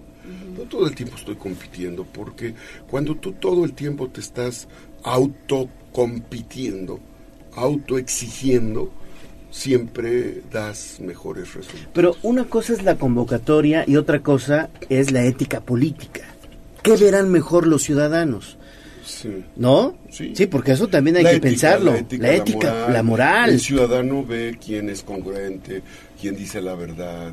El ciudadano conoce nuestras historias, conoce nuestros antecedentes. Nos estamos, yo estoy encontrando amigos de la prepa, de la secundaria, de la primaria Simón Bolívar. En el interior me encuentro amigos de que estuvieron eh, con nosotros cuando jugábamos fútbol, sobre todo en la zona de Tecamachalco, Quecholac, Palmarito, Palmar del Bravo, Tochtepec, Tepeaca, Los Reyes, todos, toda esa región, Nopalucan, Grajales, es una región que compartíamos ligas de fútbol, de básquetbol, de béisbol, de fútbol, este, fútbol 7, todos en campos, este, Pues lo que ven, ven los- ¿eh? oye, no creas oye, que no, llanero, no no, creas que llanero. no crean Lo que que- campos- Como jazz con pasto sintético. Jazz, ya- Sí. jazz, ya, Lo que ven bien los ciudadanos ya es la, que ya la tomamos de votar. es que pidas licencia. sí, yo, yo creo que voy a... Mira, esto es un, es, es un ajedrez. Y tú también tienes que ver los jugadores cómo mueven sus fichas. Porque si yo sintiera arrogancia y dijera, no, yo ya gané, yo ya la, la tengo, entonces desprecias al adversario, ¿no? Para mí es importante. Sí estoy seguro que los poblanos ya decidieron, pero de lo que no estoy seguro es que eh, los contendientes sepan eso. Entonces, entonces es mejor trabajar, trabajar y trabajar. Y por eso camino, camino. No hay un solo día que deje de hacerlo. Así es que es mejor eh, eh, insistir en, en esa labor. Voy a valorar, voy a ver cómo se están moviendo los compañeros, compañeras, y en función de eso lo voy a decidir. Yo no administro recursos, ya no soy presidente de la mesa De la- directiva, del Senado. de la mesa del Senado. Eh, estoy en la comisión, presido la comisión de puntos constitucionales y hay varios temas. Ya, ya resolvimos el tema de que iba a haber dos congresos en un mismo mes. Eso ya lo resolvimos la semana pasada. Pero hay varios temas que, que todavía el presidente envió, pero la ley de ingresos, a mí me interesa mucho apoyar la ley Así de es. ingresos y cómo se va a distribuir el presupuesto. Pero lo que tengamos que hacer con racionalidad, con congruencia, con ética, con moral, lo vamos a hacer desde luego. Yo estoy totalmente convencido de, de ello y, Claro. y, y es muy importante eh, ser honestos con todos y con la población. sí. Oiga, senador, ¿y qué opina de que a nivel local son más los aspirantes que, que quieren precisamente dirigir los esfuerzos de Morena en el Estado, incluso más que a nivel nacional? Si hacemos como cuentas, cada vez más personas están alzando la mano. ¿No podría eso enrarecer el proceso interior? Ah, Yo creo que, Alex, primero es un derecho. ¿Quién, quién, ¿Quién en mi caso puede limitarle a otro compañero o compañera el deseo? También eso rompe esa, esa, ese nado sincronizado de que solamente somos dos. Si fuéramos dos sería tu servidor y una mujer, pero no seríamos dos hombres. Pero más bien es un tema de quienes se sienten con el derecho y la posibilidad. Y todos los... po- Tú podrías, de verdad, Alex, participar. Además, eh, que acabas de cumplir 18 años, ya puedes ser Sí, ya es mayor de Sí, ya- edad. ya Ya puedo, mayor ya de edad. Ya puede ser candidata a diputada, porque antes no podía ser candidata Aquí a el Jazz diputada. tiene intereses Jess- políticos. Jess acaba de acaba tiene 17 y yo creo que para el, para junio ya cumple Ya los cumplí. 18, entonces ya sacas ya sacó su credencial, pues puede ser candidato. Entonces, eh, nadie puede limitarnos ese derecho, pero también cada quien debemos de ver nuestra realidad. Claro. Así es que vamos a estar muy pendientes. Eh, qué bueno que haya participación. Va a haber filtros. El partido va a poner filtros. Y ya el partido definirá qué filtros son, ¿no? Los que Claro. van, a, van a utilizar para, para ello. Pero yo le deseo a mis compañeras, a mis compañeros, el mejor de los éxitos en esa vocación democrática. Y también les extiendo mi mano para que pasando el proceso nos podamos unir todas y todos para enfrentar al adversario que tenemos auténtico en, nuestra coalición de Morena, PT y PES y Partido Verde que tenemos que enfrentar con acierto. Nosotros también estaremos muy pendientes, senador, en torno a tus decisiones y con gusto las informaremos. Gracias y que tengas buena semana. Gracias a ustedes. Recuerden que estoy en alejandroarmenta.com. Síganos en nuestras redes. sociales. Hay muchos este, memes y hay muchas historias interesantes eh, porque me, me contrataron en los tianguis a vender con ellos. Entonces, está padre porque me acordé de niño con don Paciano Rivadeneira. Mi primer oficio fue ser pollerito, pero no de los que se llevan personas. Sí, no, no, no, no, vender pollo, porque- vender pollo. Con eso que me traen con el grillo, y yo el único grillo que conozco es el grillito cantor. Sí, mis, sí, mis sí. adversarios. Eh, fui pollerito con don Paciano Rivadeneira en el mercado de Acatzingo. Qué emoción me daba subirme en mi bicicleta con un, ah, le llaman guacal, así Ujú, le llaman. sí, los De- guacales. los guacales de plástico, Sí. ¿verdad? Y de, de madera. Y ahí me llevaba, iba a la casa de don Paciano por los pollos ya pelados, ya este, preparados para destazarlos, y los llevaba al mercado. El mercado de Acatzingo no estaba en donde está el mercado, era en el centro, Ujú. frente- en la esquina del portal. Así es que ahí, lo, ahí y ahora que fui al tianguis de Tetela, se acercó un señor que vende pollo. Me dice, a ver si es cierto, véngase para acá a vender pollo. Bueno, pues órale. ¿Y si se acordó, senador? Sí, Ah, bueno. soy bueno para la tijera, ¿eh? Ah, bueno, está bien. Sé dónde cortar y dónde coser. Eso, bueno. Gracias, senador. Buena Gracias semana. A ustedes. Excelente mañana. Vamos a hacer pausa y volvemos con más. Adiós, senador. Me regala la foto con Sí, él. Vamos a un corte comercial y regresamos en menos de lo que canta un gallo.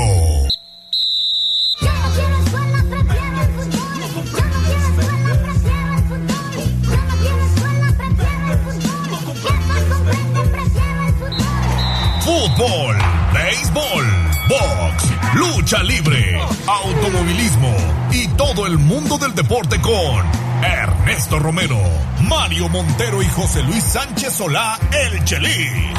Play Ball en Tribuna Deportes. Adelante, mi estimado Neto, ¿cómo estás? Muy buenos días. ¿Qué tal, Gallo? Muy buenos días, buenos días a todo el auditorio. Pues comenzamos con el tema del fin de semana, los Pericos de Puebla que se proclamaron campeones de la Liga Mexicana de Béisbol tras remontar la diferencia de dos carreras en el noveno episodio y así derrotar a los algodoneros de Unión Laguna por pizarra de 5-4 en lo que fue el sexto juego de la Serie del Rey, un partido donde tuvo, tuvo que venir de atrás y prácticamente en la novena con ese racimo de tres anotaciones pues le da, le da la voltereta al marcador suficiente para ganar cuatro duelos de forma consecutiva y así proclamarse como los nuevos reyes del circuito veraniego. En la línea telefónica, José Luis Sánchez Solá, el Chelis y Mario Montero. Señores, buenos días. Buenos días, buenos días a todos. Buenos días, Mario. Buenos días a todos y muy felices por este nuevo título de Pericos que vaya que sí ha sido festejado por todo lo alto. ¿eh? Pues empecemos entonces con Pericos. Si nos permites, Chelis, bueno, pues obviamente amerita hablar de los nuevos monarcas de la Liga Mexicana de Béisbol. ¿Qué partidazo vimos también el viernes, mi estimado Neto? Sí, un duelo donde pues parecía, parecía que Laguna iba a ser válida la condición de local. El duelo de picheo de inicio fue entre Jamer Camacho y Aldo Montes. Este último fue el primero en recibir daño cuando en la segunda entrada Pericos llenó la casa sin out de por medio, producto de par de pasaportes y una pifia en intermedia de Albert Lara. De ahí pues Pericos tomaba, tomaba ventaja de dos carreras a cero. Sin embargo, en la sexta entrada Laguna le dio la voltereta al marcador, hizo un rally de cuatro anotaciones cuatro carreras a dos tenía ventaja el conjunto local. Sin embargo, vino ese noveno episodio y ahora el que falló fue el cerrador por parte del conjunto de la comarca lagunera y ahí apareció Pericos de Puebla gracias a los batazos eh, oportunos que llegaron, llegaron a la hora cero, donde pues Jeff Ibarra eh, enfrentó a Dani Ortiz tras ver seis lanzamientos, el boricua pegó de imparable al derecho para producir par de anotaciones y en ese momento empatar el juego, acto seguido apareció el hombre ciclo Cristian Adames para disparar el hit al derecho y de esta forma consumar la voltereta, el encargado de anotar fue Miguelito Guzmán y finalmente Elkin Alcalá blindó la parte baja de la novena tanda solamente permitió un hit que fue del emergente Adrián Tobalín. El out 27 llegó al dominar al peligrosísimo Allen Córdoba con un rodado a la intermedia para que toda, toda la novena verde explotara de júbilo gritando Pericos campeón. Este, este, este evento o este, este logro para mí no fue del semestre ni del mes, fue el del año a falta de tres meses no, no vemos por dónde puede haber otra satisfacción para el estado de Puebla tan grande como la de como la de Pericos que viniendo de muy atrás siendo el, mejor perdedor dominar al México dominar a los Venazos y dominar a, Unión Laguna es verdaderamente muy muy meritorio. Cuando se necesitó picheo salió el picheo. Cuando se necesitó bateo salió el bateo.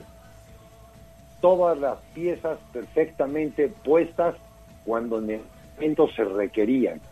Y, un equipo embalado y con este convencimiento es un justísimo campeón de, del béisbol mexicano. Muchas felicidades a los jugadores, al manager y a los, y a los propietarios. No son de Puebla, obviamente no son de Puebla, pero le dan satisfacciones a Puebla. Y eso es lo que, lo que hay que aplaudir. No, no, no, no necesitas el acta de nacimiento, necesitas saber dónde estás parado y él está parado en Puebla y a la gente de Puebla le gusta esto que hizo el señor Miguel. Muchas felicidades. Mario. El tema, estoy de acuerdo, es el logro deportivo del año para Puebla por mucho, por mucho, porque pues es un trabajo que ya viene de cuatro años para acá, no, no es un trabajo improvisado, tomó el equipo de este Pepe Miguel en un momento muy complicado cuando pues parecía que Puebla otra vez se iba a quedar sin béisbol, cuando se va la gente de Ginza, dejan botado el equipo, lo desmantelan totalmente ya que ellos eran dueños también de los acereros de Monclova y se llevan todo lo que Pericos tenía, incluso hasta los bats, las pelotas y el equipo para reforzar a Monclova, Pepe Miguel y la gente de Mota México compra el equipo pues prácticamente en el cascarón, traen a gente de béisbol como Nacho Trigueros, como eh, Chato López, y con ellos empiezan a armar un verdadero proyecto desde abajo, un proyecto que pasa por eh, poner la academia en Atlisco, por hacer visorías a nivel nacional, por armar un equipo eh, de, jóvenes para la liga invernal que pudiera empezar a hacer esa granja que necesita Pericos, por invertir también en el equipo eh, mayor para que fuera un equipo competitivo. Ya el año pasado se llegó a playoff, se gana la Serie del Príncipe en diciembre, se gana la Liga Invernal Mexicana, lo cual es muy importante decirlo porque esa es la base de este campeonato. Y bueno, pues Perico se vuelve en el se convierte en el único equipo que ha ganado la Liga Invernal y en el siguiente año gana la Liga Mexicana de Béisbol. Y bueno, pues fue un campeonato que tuvo de todo, tuvo su dosis de drama, tuvo su dosis de momentos difíciles, tuvo su dosis también de rachas negativas en la temporada regular, donde parecía que la misma afición se empezaba a desesperar, hubo un cambio de manager, se fue hurtado, llegó Sergio Mar Gastelum, Sergio Mar pudo levantar el barco con su cuerpo técnico, hubo cambios de jugadores muy importantes, la llegada de Chris Carter, que se convierte en el jugador más valioso de la serie final, eh, en fin, o sea, la, todavía la salida de Braulio Torres Pérez a, a, Tabasco, en fin, o sea, Pericos tuvo de todo, Pericos tuvo un año complicado, tuvo un año de altas y bajas, pero se enracha llegando a playoff, viene esa dolorosa derrota contra Veracruz, cuando Pericos parecía que barría y al final pierde la serie, pasa como mejor perdedor, ojo, se convierte en el primer mejor perdedor que llega a la serie final y que la termina ganando, que no es cosa menor, luego de ahí pues los Diablos Rojos del México, Pericos logra dominar a los Diablos allá en el mismísimo infierno, luego el, campeón Leones de Yucatán, que también salió respondón, Pericos logra vencerlos acá en el estadio de los hermanos Cerdán, con eso llega a la serie final y bueno, pues contra unos algodoneros que estaban muy motivados, que tenían muchas ganas porque tenían más de 60 años sin un título y más de 30 años sin llegar a la serie final, bueno, pues Pericos, Pericos gana esa serie del Rey maravillosa en este 15 de septiembre, eh, fuera de casa lamentablemente, pero bueno, pues dando otro partido más de voltereta, otra otra vez en lo que se ha vuelto esta estampa de la casa en el playoff, venir de atrás en las últimas entradas y vaya que se festejó por todo lo alto. El mismo día sábado eh, el equipo vino en dos vuelos privados directo a la ciudad de Puebla, el, el turibús que los llevó por toda la avenida Reforma desde el Gallito hasta el Zócalo, en el Zócalo el festejo con las autoridades, con el gobernador del estado, con el alcalde de Puebla Capital, que además le entregó al equipo la cédula de la fundación de la ciudad de Puebla como parte de los de los festejos y de los premios. Y bueno pues de ahí el festejo de ayer también espectacular en el Parque Hermano Cerdán la gente hizo una fila larguísima para ver al equipo para ver el trofeo para para que le firmaran autógrafos en fin bueno pues veo una ciudad Puebla contenta feliz emocionada y volcada con estos pericos que vaya que nos han dado una muestra de resiliencia de valor de, de agallas y que con eso pues eh, han, han, han hecho la hazaña del año deportivo en Puebla. Pues ahí están, ahí están los Pericos de Puebla. Destacar también lo de Chris Carter, quien fue reconocido como el jugador más valioso de esta serie del Rey. El norteamericano promedió punto .350 con par de jonrones y cuatro carreras producidas. En general, en la postemporada batió para punto .298, seis cuadrangulares y 23 remolques. Pericos de Puebla que no era campeón desde la campaña del 2016 y para la entidad es el séptimo campeonato tomando en cuenta a los Tigres de la Angelópolis del 2005, pero como franquicia es el sexto campeonato, mientras que bajo el mote de Pericos de Puebla es apenas el tercer título. Y lo que ya mencionabas, Mario, este campeonato significó el primero en la carrera de Sergio Omar Gastelum y como organización ha sido un ciclo redondo tomando en cuenta el título de Pericos en la Liga Invernal Mexicana y el campeonato obtenido por los chontales de Nacajuca. Esto en la Liga Tabasqueña, la principal sucursal de los verdes que por cierto lo lleva de manera conjunta con los algodoneros de Unión Laguna. Así pues, Pericos también ya convivió con los aficionados. El sábado tuvo su desfile por las principales calles del centro de la ciudad. Fue recibido por las autoridades gubernamentales, tanto el mandatario estatal como el presidente municipal. Ahí terminando el tradicional desfile del 16 de septiembre y ya ayer domingo pues un convivio más cercano con los seguidores que se dieron cita en las instalaciones del estadio Hermano Cerdán, donde los peloteros nuevamente exhibieron el trofeo obtenido el pasado viernes, repartieron algunos autógrafos, obsequiaron algunos souvenirs del equipo, en fin toda la convivencia porque los fanáticos pudieron, pudieron pisar también la grama del estadio Hermano Cerdán, precisamente el recinto donde pues Pericos tuvo muchísimas batallas a lo largo de esta postemporada. Así que pues Chelis, Mario, ahí está el campeonato de Pericos de Puebla, algo que ya necesitaba la Angelópolis. Sí, es, es, es exactamente lo que el, el listón estaba muy abajo y, y a mí me da me da mucho gusto que, que se identifiquen con lo que es Puebla siendo no siendo no oriundos de Puebla que se identifiquen que sientan lo que la gente de Puebla quiere de, de sus deportistas de sus equipos profesionales. Para mí ese es el gran logro no es llegar cobrar cuatro o cinco meses que dura la temporada e irte a otro equipo, no, es que te hagas que te hagas partícipe del sentimiento de la de este estado. Ese para mí es el gran gran mérito. Sí, mira, algo que ayer me impresionó muchísimo fue la larguísima fila para entrar al estadio Hermano Cerdán a ver al equipo. Llegaba hasta donde acaba el auditorio GNP la gente, eh, la gente volcada totalmente. Este fin de semana una enorme cantidad de camisolas, de gorras de los pericos en todas partes. En fin, creo que el, el equipo ya ha hecho una comunión total con la afición a falta de el fútbol que lamentablemente pues vemos que no levanta, el béisbol se ha convertido en el gran aval de Puebla, eso hay que decirlo también. La Liga Mexicana de Béisbol está en un momento extraordinario, también producto de lo mal que está el fútbol en todos los niveles y bueno, pues eso eso hace que México pues eh, se convierta en un país beisbolero, ya tuvo una gran gran actuación a principios de año en el Clásico Mundial, hay cada vez más estrellas que seguir en las grandes ligas, eh, eh, hay una, una revolución absoluta del béisbol mexicano y Pericos está a la cabeza de ello ahora como campeón de la Liga Mexicana de Béisbol, del, del máximo circuito a nivel nacional.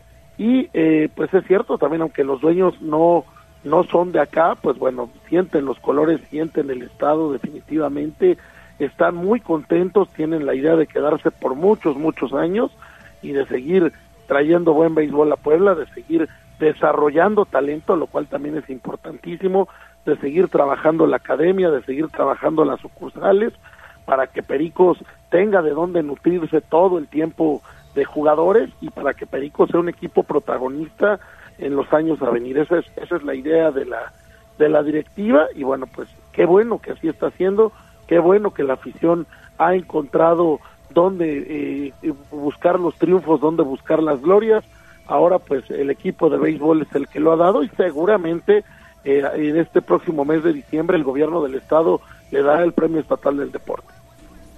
Pues sí, sí estaremos al pendiente y desde luego lo que vaya, lo que vaya a suceder con los Pericos de Puebla, que pues en este momento pues ya entrarán en un lapso de receso, más adelante arrancará la Liga Invernal donde también buscarán defender el campeonato y sobre todo saber qué peloteros continuarán en la organización de cara a la siguiente campaña, cuáles serán pues los retos, porque pues ahora, ahora todos querrán vencer a Pericos de Puebla, una franquicia que por ejemplo si la comparamos con la más grande de que tiene el béisbol mexicano, que son los Diablos Rojos. Los Diablos no son campeones desde el 2014. En ese lapso, eh, en ese 2014, cuando barrieron precisamente en la gran final a los Pericos de Puebla, después de ese compromiso donde Pericos salió sacudido, eh, la novena verde ha salido dos veces campeón, 2016 y 2023, mientras que el México pues se ha quedado con las manos vacías. Y juego, juego que no tiene, juego que no tiene revancha, no es juego. Y entonces ahí está la revancha eh, nueve años después. Y mira, Pericos tiene dos cosas más.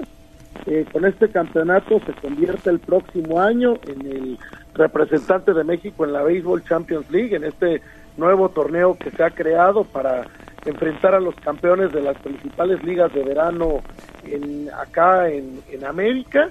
Y además pues varios jugadores de Pericos irán a reforzar al actual campeón, a los Leones de Yucatán, que enfrentarán al campeón de Venezuela, al campeón de Cuba y al campeón de la de una de las ligas menores más importantes de los Estados Unidos. Entonces, pues otro otro premio más para Pericos el próximo año. Pues felicidades, felicidades a los Pericos de Puebla y a toda su organización por este campeonato 2023 de la Liga Mexicana de Béisbol. 7 de la mañana con 53 minutos. Hasta aquí la información del Rey de los Deportes. fuerza que sale Y vámonos con la otra cara de la moneda, el Club Puebla que tenía ayer la mesa servida para conseguir una victoria, su primera victoria como visitante en este torneo. Se estaban dando las condiciones porque pues el Querétaro se queda de manera pronta con un elemento menos. A los seis minutos eh, se gana una tarjeta roja después de una patada artera Oscar Manzanares sobre eh, Gustavo Ferraréis. Acto seguido viene el gol por parte de Diego de Buen, lo cual pues deja, deja en bandeja de plata al Puebla para poder ampliar el marcador. Fallas increíbles, sobre todo la de Kevin Velasco, este que tiene prácticamente con el marco vacío y cuando pues ya parecía que el Puebla se quedaba con la victoria, viene una jugada a balón parado de último minuto, le gana la espalda a Nicolás Angulo y aparece Kevin Escamilla para rematar probablemente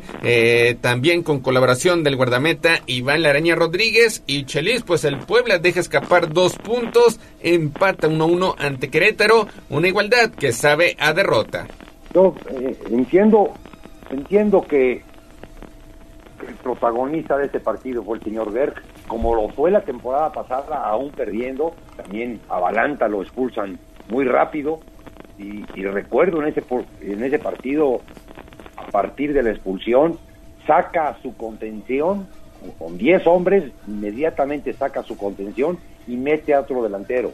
Ayer el señor Gerg, que yo me identifico totalmente con él, eh, todo el segundo tiempo pone a dos puntas, rompe su media cancha, saca a un central y, y va en pos de, ese empate, no le importó que le metieran tres o cuatro goles, simplemente el convencimiento que se tenía de que era un partido que, que lo tenía que sacar adelante aún con todas las, con los imponderables que ya tuvo.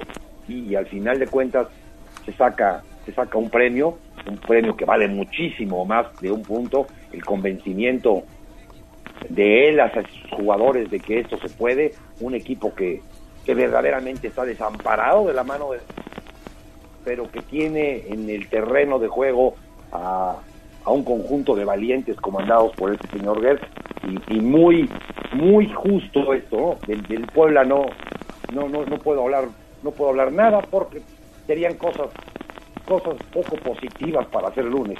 Hablemos de las cosas que sí fueron positivas que sí tienen identidad, que sí tienen un reflejo, que sí quieren tener esto a, este protagonismo más allá de todas las, cosas malas que le pasan. Y, y, un, y una felicitación a, al señor Gerg y a su y a su conjunto mermado por todos lados pero pero en su cabeza cada vez más convencidos. Este es el fútbol que a mí me gusta lo que lo que practica el Querétaro no me importa en qué lugar esté. Simplemente es lo que a, a, la afición le gusta.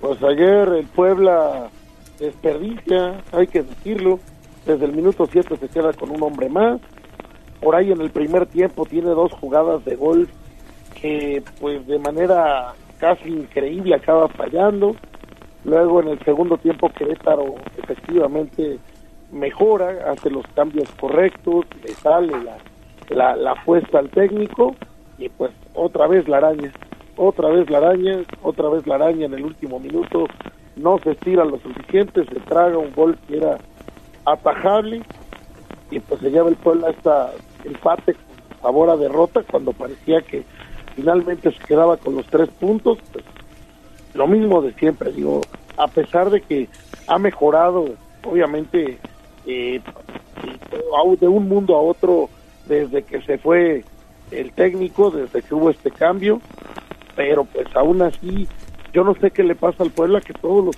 ponderables siempre se le van en contra. Sobre todo teniendo un hombre más que debiste de haber definido el partido desde el minuto 45. Las tuvo, no no la, no la, no las concretó. Era era era era más fácil ya tenerlo definido desde el primer tiempo y en el segundo tiempo, bueno, pues el pueblo acaba defendiéndose como gato boca arriba y en la última se le va la araña y se acaba y ahí está el empate. Una semana donde el Puebla deja escapar cinco puntos, tres a través de la forma administrativa tras eh, pues la pérdida de unidades después de que la comisión disciplinaria decidió eh, sancionar el conjunto camotero con descalabro por alineación indebida en ese duelo ante los Cholos de Tijuana y dos puntos más que deja escapar ayer domingo que en ese con ese tanto permitido de último minuto ante un equipo que jugó en inferioridad numérica como los Gallos Blancos del Querétaro, algo similar que le sucedió en la fecha inaugural de este campeonato ante el equipo de Tigres cuando parecía que también iba a dar la campanada al derrotar al actual campeón, pues le empatan de último momento. Chelis que tanto puede afectar al conjunto poblano esta pérdida de puntos. Sí, parece, parecería que con el señor Carvajal levantaba el, equipo con, con, tres victorias más allá de lo que le sucede con Cholos, ¿no? Eh, el equipo el equipo empezó a caminar a partir del, de lo del señor Carvajal, pero pero sí entiendo que, que si la cabeza está mal, y no me refiero a la señor Carvajal, me refiero a la, a la de los directivos, pues el equipo el equipo se ve se, se ve reflejado su accionar en la cancha y, y un partido que, que en el primer tiempo tuvo que haber quedado normalmente con ese convencimiento 3-0, más lo que vendría en el segundo tiempo, ya sin, sin la menor oportunidad hacia el rival, al, al, rival lo dejaron crecer con un técnico que, que hace cambios suicidas, totalmente suicidas, pero que, pero que lo hace con esto, con esta creencia de que, de que se puede lograr, y eso es lo que tendrá que atacar el equipo Puebla en estas próximas semanas, porque si es sí, sí es fuerte, ¿no? Sí es fuerte, no, no lo que, no lo que juegan los, sus jugadores, no, sino lo que están pensando sus jugadores, lo que se les transmite a sus jugadores, lo que ven a su alrededor los jugadores. Eso es lo importante y eso es el trabajo del señor Carvajal, porque en funcionamiento a leguas se ve que es otro equipo, pero, pero tu cabeza dice no y tu cabeza hace que a cinco metros de la portería la vueles o la abaniques o no le llegues y que en el último minuto no te estires lo suficiente como para sacar un remate de cabeza.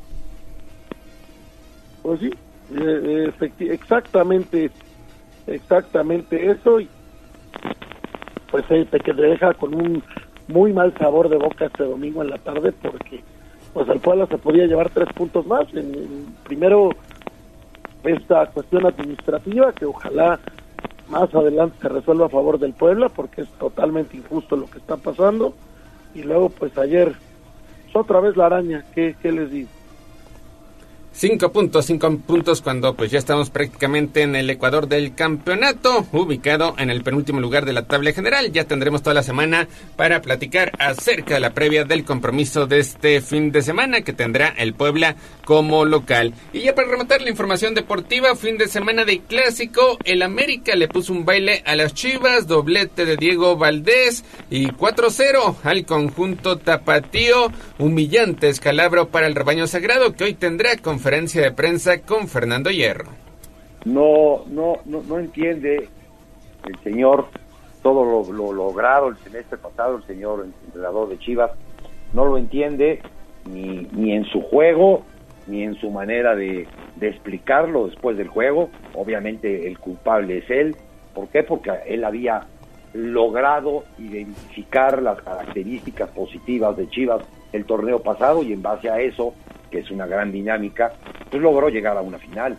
En ese torneo, ante la, la mala compra de, de, un gran jugador, que es Gutiérrez, pero que no es, no es apto para jugar a lo que está, a lo que venía jugando Chivas, él, él o alguien se enterca en alinearlo, les aguanta 10 minutos ante un equipo que, que si le prestas la pelota y que está verdaderamente de buenas, con grandísimos jugadores, usted te da este baile 80 minutos, ¿no? 10 minutos fueron de Chivas, 80 del 80 del, de, del América y lo y lo arrasó, pero lo, para mí lo peor no es el marcador ni es la arrasada, es que a la hora de declarar eh, se habla de todo menos de que yo tengo la culpa porque tengo que regresar a mis raíces y mis raíces ya las perdí. Si quieres no nos digas el motivo, el por qué las perdiste, pero reconoce que tus raíces tu base, tu espíritu de, del equipo que lograste, ya no lo tienes, ¿no? Y el, motivo lo tienes tú y no lo y no lo reconoces. Y entonces, si tú no reconoces tu error, pues muy mucho tiempo te vas a tardar en, recuperar esto que hizo Chivas, que en realidad el semestre pasado a todo mundo nos sorprendió y que este semestre a, verdaderamente a nadie sorprende y cada vez se aleja más a este espíritu demostrado verdaderamente festejarlo del América y, y poner el dedo, el dedo en la llaga que nadie lo quiere poner de lo que Chivas está compitiendo. Una poderosa eh, individualidad desde la América, el América viviendo de su pegada, logra neutralizar unas Chivas que arrancaron bien el torneo, pero que de ahí han venido de Maza mucho menos. Después de la, la League Cup, el Chivas realmente ha tenido una crisis absoluta y pues se lleva una goleada humillante, dolorosa, vergonzosa contra un América que tampoco es nada del otro mundo, simplemente tiene muy buenos jugadores que aparecen a la hora correcta y, pues mal, muy mal Chivas, eh, está cayendo en una crisis, es grave la situación ya desde este momento, seguro tendrán que tomar medidas urgentes y en el caso de América pues creo que ya por lo menos un rato Andrés Jardín consigue que lo dejen de estar cuestionando y criticando todo el día en todos lados, eh, pues ya pudo armar un equipo competitivo y que con ello lo dejen trabajar, ¿no? Porque ya ya era mucho, ya ya sacó el resultado que todo mundo quería y pues bueno, ahora el americanismo pues estará sacando pecho y estará muy contento y dejarán trabajar a su técnico. Neto Gallo, una, una, una, una lección muy importante sucede con el jugador Livinovsky. Livinovsky entrenó un ratito el viernes con el primer equipo e hizo un gran partido junto a Juárez en la saga central, que era un, gran problema para la América. ¿Qué le pudo haber dicho el entrenador de todos estos sistemas y todas estas cosas nuevas y modernas de las cuales se hablan y de las coordinaciones y de mil cosas? ¿Qué le dijo? Te pones en la central junto a Juárez, balón que te llega, balón que lo sacas. Tú eres defensa. Y en base a eso hace un gran partido, le da solidez al equipo defensivo del América, quizás no tan apurado como en otros juegos, pero con 15 o 20 minutos puesto en un entrenamiento de un primer equipo. Y entonces toda esta, sabiduría de la cual se habla y todos estos cursos y toda esta verdadera vendedera de humo que ya me tiene atragantado, tengo cáncer en la nariz de tanto oler todo este humo, se va y se disipa como viento de verano. El jugador está para jugar su posición. Central, tú defiendes. No tienes más que hacer más que defender. Y en base a eso, Wisnowski hace un gran, un gran partido junto a sus otros tres acompañantes. Tan tan, se acabó toda esta vendedera de humo.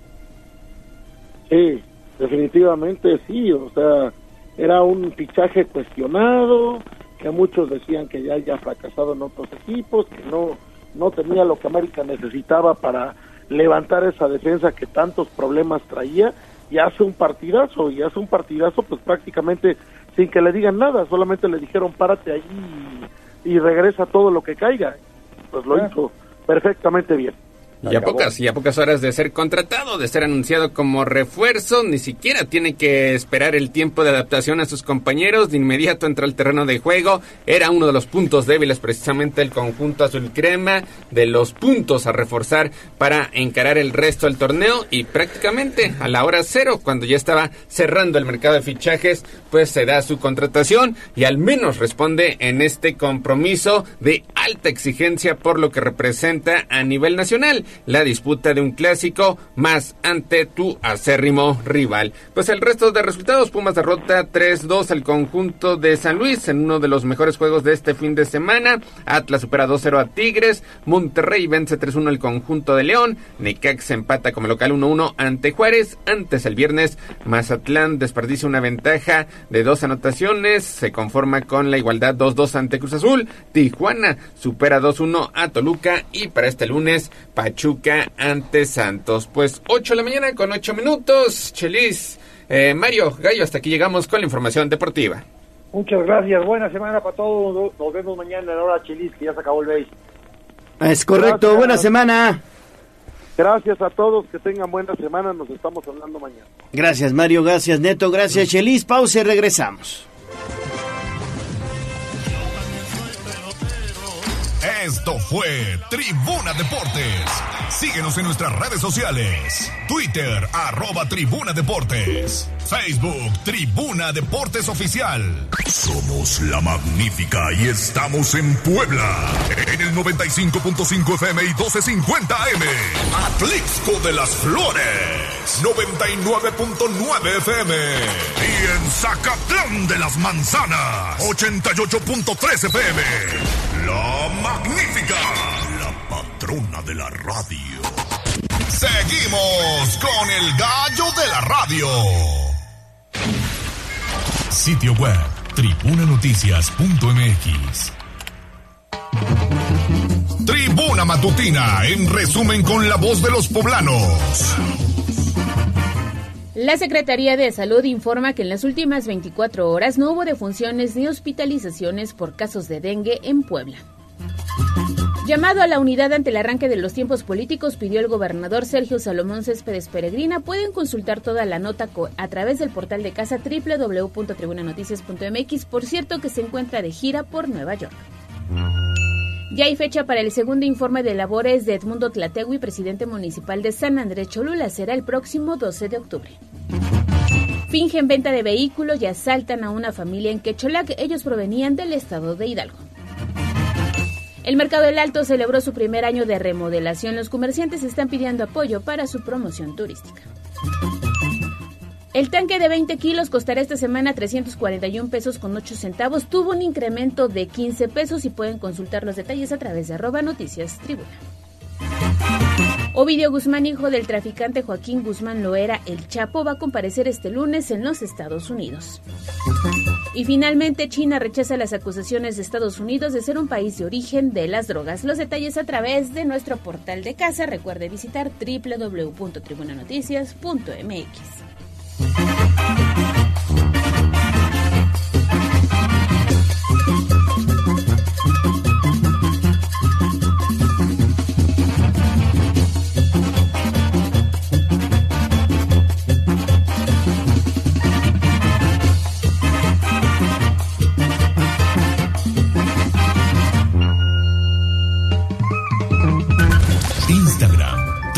Noticias.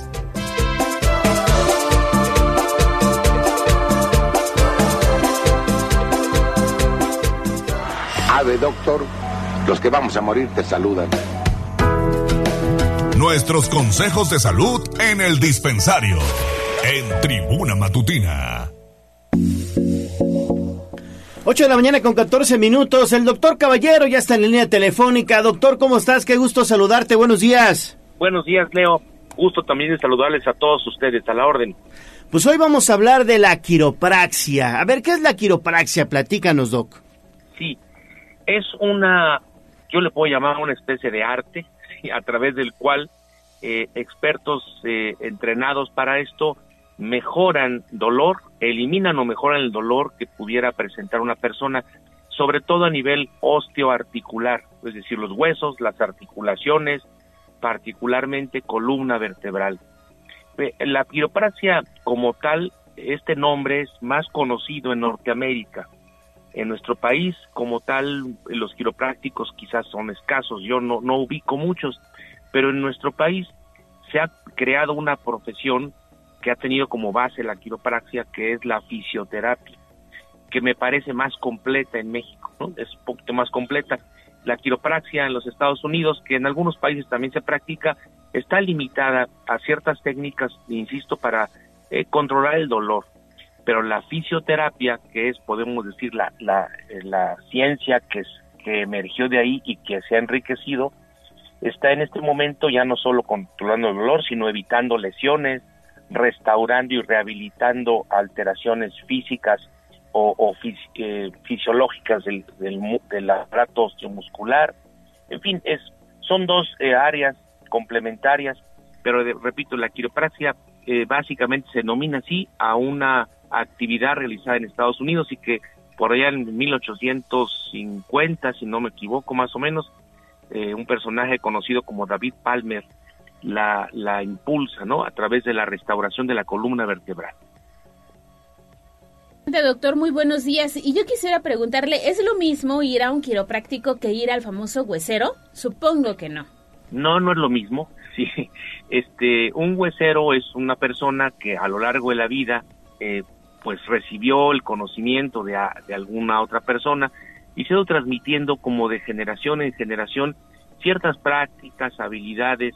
Eh, mm, quiero ser claro, no todas las personas que, que trabajan como hueseros tienen la experiencia ¿eh? y pudiera en un momento dado considerarse, y quiero ser respetuoso, pero hasta cierto, cierto riesgo de lesiones. Eh, ustedes saben que cuando alguien se lesiona a veces hay que dar masajes y esto, pero no siempre. El masaje en una lesión puede complicar la propia lesión. Entonces, si alguien no tiene un entrenamiento profesional, digamos, estudió, eh, tomó un curso, tiene bases científicas para su desempeño, pues sí puede haber riesgos a la población. Entonces, en un huesero no es alguien por lo que, bueno, mientras no muestre sus certificaciones, que está entrenado para atender problemas de salud.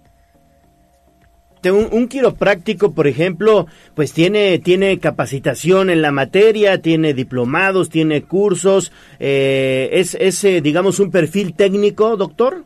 Es un perfil técnico, efectivamente. El perfil profesional es el del fisioterapeuta, licenciado en fisioterapia. Sí, exactamente. Perfecto, doctor. Pues doctor, con eso nos quedamos y que tengas buena semana.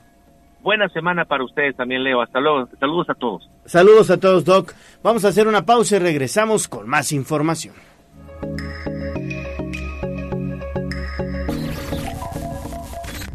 A un corte comercial y regresamos en menos de lo que canta un gallo. Esta es la magnífica, la patrona de la radio.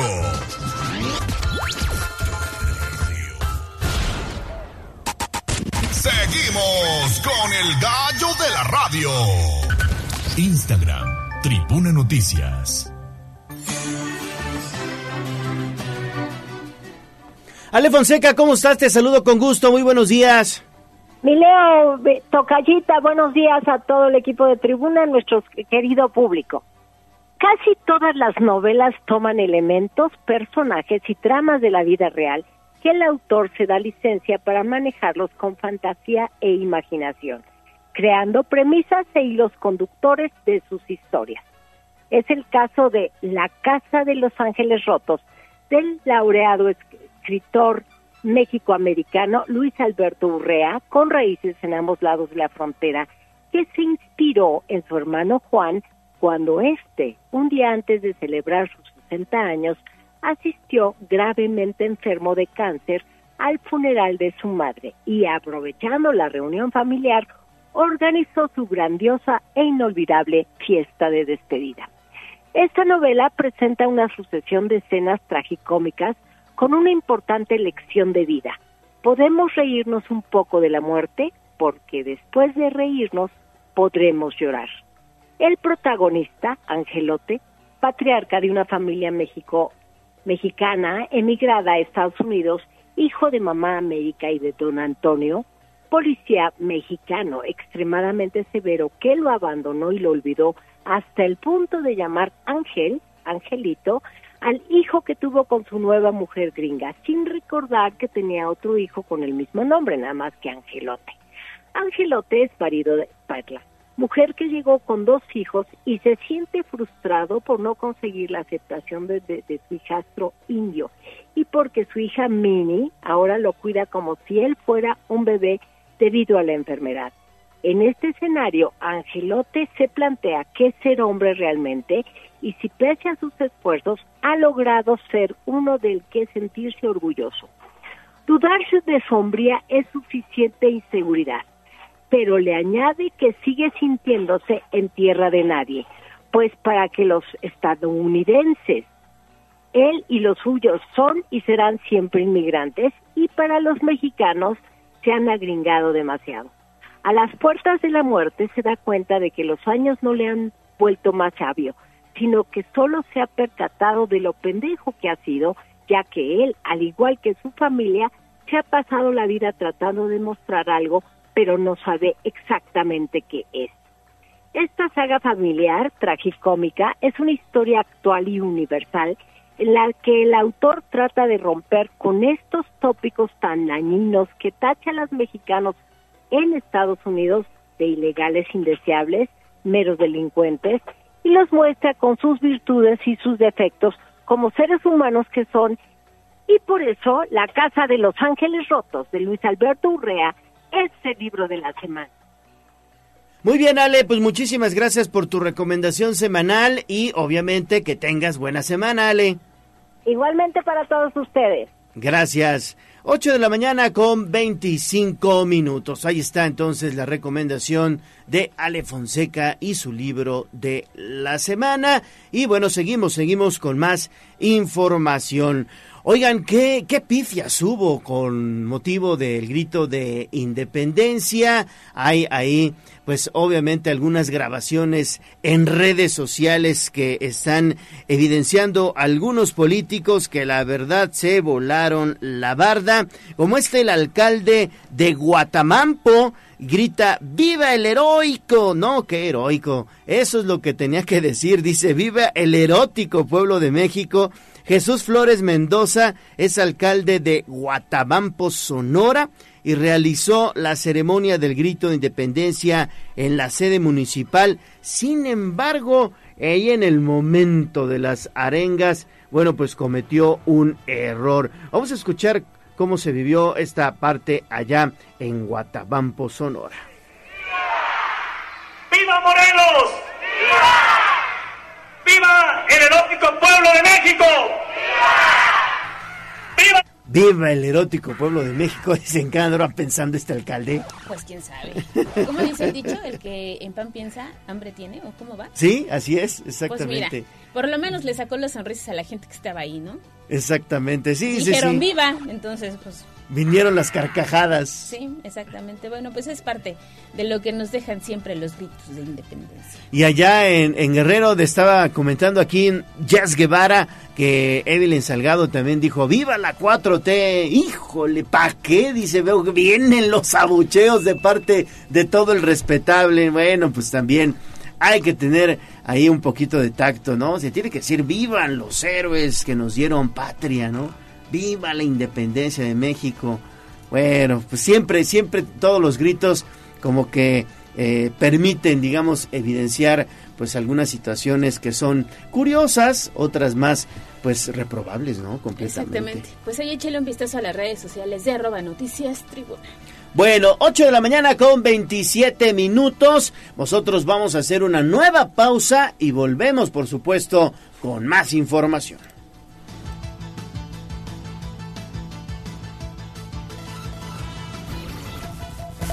Vamos a un corte comercial y regresamos en menos de lo que canta un gallo. Seguimos con el gallo de la radio. Y esta va para todas aquellas que son como una chica que yo conozco. Twitter, arroba tribuna vigila. El corral. La entrevista sin tapujos en Tribuna Matutina. Seguimos en Tribuna Matutina, son los 8 de la mañana con 30 minutos. Ya está con nosotros aquí en el estudio el maestro Carlos Montero Catalán. Él es vocal del Registro Federal de Electores del INE aquí en Puebla. Maestro, qué gusto saludarte, ¿cómo estás? ¿Qué tal? Muy buen día, con el gusto de estar con ustedes el día de hoy. Pues ya estamos platicando en torno a lo que está trabajando el INE para este proceso federal electoral, evidentemente, que ya comenzó desde el pasado 7 de septiembre.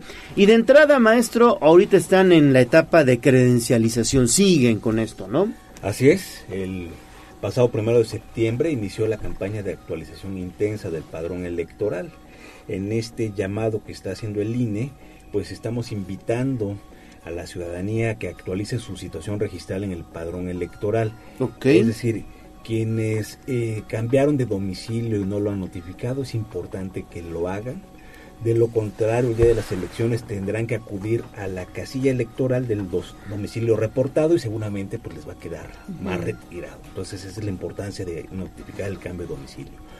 También eh, quien necesite hacer alguna corrección de datos personales o en dirección, deben de acudir en, esta campaña y algo muy importante para nosotros es la inscripción al padrón electoral. Todas las y los jóvenes que cumplan 18 años al día de las elecciones de 2024, es decir, al 2 de junio de 2024, pueden y deben acudir en este momento aunque tengan 17 años a inscribirse al padrón electoral y obtener por primera vez su credencial para votar. La fecha límite para todos estos movimientos es el próximo 22 de enero. Entonces, la ley establece una excepción para que los jóvenes que estén en este eh, supuesto de que todavía no cumplen la mayoría de edad, pero para el día de las elecciones ya van a tener los 18 años, eh, puedan tramitar su credencial para votar. Si no lo hacen en esta campaña, pues el día de las elecciones no podrían votar. Entonces, si un joven cumple 18 años en octubre, noviembre, diciembre, enero, hasta inclusive el próximo 2 de junio, debe ya acudir a tramitar su credencial para votar. Ahora, ¿qué debemos hacer para hacer este trámite? Importante y recomendable agendar una cita llamando sin costo al 804-33-2000 o en la página de internet del instituto www.ine.mx donde además van a conocer el horario, la ubicación de nuestros módulos de atención ciudadana. En Puebla tenemos 50 módulos de atención ciudadana, de estos un número importante están en modalidad de doble turno, ¿Qué significa esto? Que de las 8 de la mañana a las 8 de la noche están brindando el servicio. Tenemos módulos que están recorriendo localidades y municipios alejados en, la entidad. Y también tenemos dos módulos de atención ciudadana instalados aquí en la capital y que estarán visitando también el distrito 10 de San Pedro Cholula eh, con el propósito de acudir directamente a las escuelas, a las universidades, a las preparatorias, donde pues está eh, justamente este sector de la población que es muy importante. O sea, están yendo en busca de los chavos. Estamos yendo con nuestros módulos, nos instalamos adentro de la escuela, mm. pues para dar todas las facilidades. Qué bueno. Entonces, ¿qué debemos de llevar para hacer trámites? Tres documentos en original, acta de nacimiento, comprobante de domicilio con una antigüedad no mayor a tres meses, no debe estar necesariamente a nombre de la persona que Eso es trámite, porque pues eh, hay personas que, rentan casa, hay personas que no tienen un comprobante a su nombre, no hay ningún problema, y también deben llevar una identificación vigente con fotografía, eh, licencia, pasaporte, cédula, la cartilla, de escuela, la cartilla del servicio militar, el pasaporte, y si de plano hay gente que no tenga ni comprobante de domicilio ni una identificación con fotografía, debe de acompañarse el día que vaya a hacer el trámite de dos personas. No es requisito, solamente es por si no tiene el comprobante de domicilio o la identificación, puede llevar dos testigos con credencial para votar con fotografía vigente, uno por lo menos del municipio de eh, donde tiene su domicilio y el otro pues de la entidad de pueblo. Muy bien. Y yo quería preguntar, no hace mucho estuvieron en la zona de Ciudad Universitaria. ¿Cómo les fue ahí? Porque tuvieron una campaña importantísima. Y dos, ¿en qué tiempo los jóvenes pueden recoger su credencial de elector? ¿Y cuánto de este porcentaje regresa? Porque muchas se quedan ahí, no, Regresan, no vuelven este, por este documento importante. exactamente. Bueno, pues desde el pasado lunes 11 de septiembre y hasta el día de mañana estaremos en una primera eh, visita justamente en las instalaciones de la UAP, concretamente en Ciudad Universitaria, donde está la torre de rectoría, ahí nos estamos, eh, estamos instalados y vamos a estar en, esa, en ese espacio hasta el día de mañana, con la finalidad de que todo, toda la mm. población de la universidad vaya a hacer su trámite. Pero también estamos proponiendo acudir a las preparatorias de la UAP que están aquí en la capital para eh, darles la facilidad de poder eh, obtener la credencial para votar con fotografía. Ya, ya estuvimos en la Universidad Popular Autónoma del Estado de Puebla. El día de hoy estamos en el Instituto Tecnológico de Puebla. La próxima semana estamos en el Instituto Tecnológico de Monterrey. Entonces estamos visitando tanto instituciones públicas como privadas. Y eh, pues la, otra pregunta, Afortunadamente, el, número de credenciales que la ciudadanía, la gente no recoge, cada vez es menor. El próximo mes de febrero del próximo año será el último día para recoger credenciales para votar tramitadas en el 2022. Eh, la ley da hasta dos años para recoger la credencial para votar. Entonces el próximo año, en el 2024, todas las credenciales tramitadas en el 2022, si la gente no las recoge, pues las retiramos. Todo esto es una actividad que los partidos políticos dan un seguimiento puntual y destruimos estas credenciales y las personas son dadas de baja del padrón electoral. ¿Y en qué tiempo eh, yo puedo obtener mi credencial? Les estamos entregando la credencial para votar en un mm, plazo no mayor a 10 días Inclusive si eh, hay connacionales que radican o residen en el extranjero y están de visita en nuestra entidad. Al momento de que hacen el trámite les preguntamos si viven en el extranjero, si nos dicen que sí, en cuatro días le estamos entregando su credencial para votar, porque la finalidad es de que cuando regresen a su país donde residen, pues se lleven la credencial para votar. Muy bien, maestro. Eh, una última pregunta. La redistritación que hubo en Puebla, de que pasó de 15 a 16 distritos electorales federales, ¿ya entró en vigor? Correcto. Ya eh, ahorita está completamente, digamos, eh, afectada tanto nuestra cartografía electoral, la Junta Distrital que tuvo que moverse del estado de Guerrero para instalarse en el municipio de Libres, donde se eh, creó un nuevo distrito electoral. esa ciudad de Libres es la, la cabecera del nuevo distrito, ya está instalada. Entonces, en, el módulo, las credenciales para votar, ya está, digamos, afectada esta cartografía electoral y ya está, digamos, vigente hoy en día toda la cartografía electoral y pasamos, como bien lo dice, de, 16, de 15 a, 16 distritos electorales. Perfecto. Pues ahí está entonces la, la, información. Aprovechen, aprovechen. Todavía el INE está en su etapa de credencialización y vayan a tramitar, a tramitar su credencial para votar, por favor. Gracias, maestro Carlos Montero Catalán, vocal del Registro Federal de Electores del INE. Y bueno, pues obviamente cualquier situación que deseen seguir comunicando, estamos a la orden. Muchas gracias, buen día. Gracias. Sea mucho a partir del próximo año. Sí, sí, sí, correcto. Buen día. Buen día. 8 de la mañana con 38 minutos en la línea telefónica el diputado federal Ignacio Mier Velasco. Diputado, ¿cómo estás? Te saludo con gusto. Buenos días. ¿Cómo estás, mi querido Leo? Qué gusto irte. Igualmente, diputado, oiga, pues hoy se publica ya la convocatoria en el partido del Movimiento de Regeneración Nacional, precisamente para los estados y para la Ciudad de México. Saber qué sentir tienes, ya estás nervioso, vas a irte ya de licencia, ¿qué, qué has decidido? Pues que estoy contento, no estoy nervioso, estoy muy contento, muy satisfecho y sobre todo, Leo, te lo digo en serio, ayer se lo dije en la asamblea del Consejo consultivo de nuestro instituto, de nuestro movimiento, que son cerca de 500 los integrantes del Consejo Consultivo de todo el Estado, les decía que estaba muy agradecido y muy contento. Agradecido porque logramos en seis meses hacer un partido político. Es más, ningún partido político en Puebla tiene más de 6.300 comités como nosotros, organizados, electos democráticamente, la gente que nos escucha, tu tu programa es muy escuchado y es muy potente.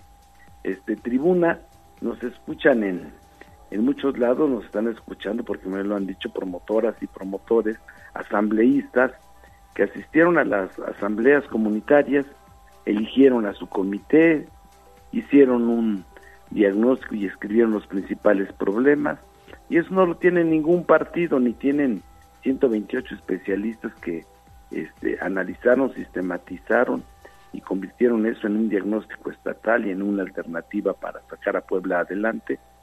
Entonces, tengo un gran respaldo este social construido desde abajo en la comunidad, en la colonia, en la victoria y por eso estoy contento y muy agradecido con todos. Es un movimiento noble, generoso, solidario, fraternal, que amamos a Puebla, se los decía ayer, somos gente buena, que no tiene, no ganamos un peso, Imagínate movilizar a más de 90 mil personas sin que tengas un peso de por medio, que ayer lloviendo estaban ahí.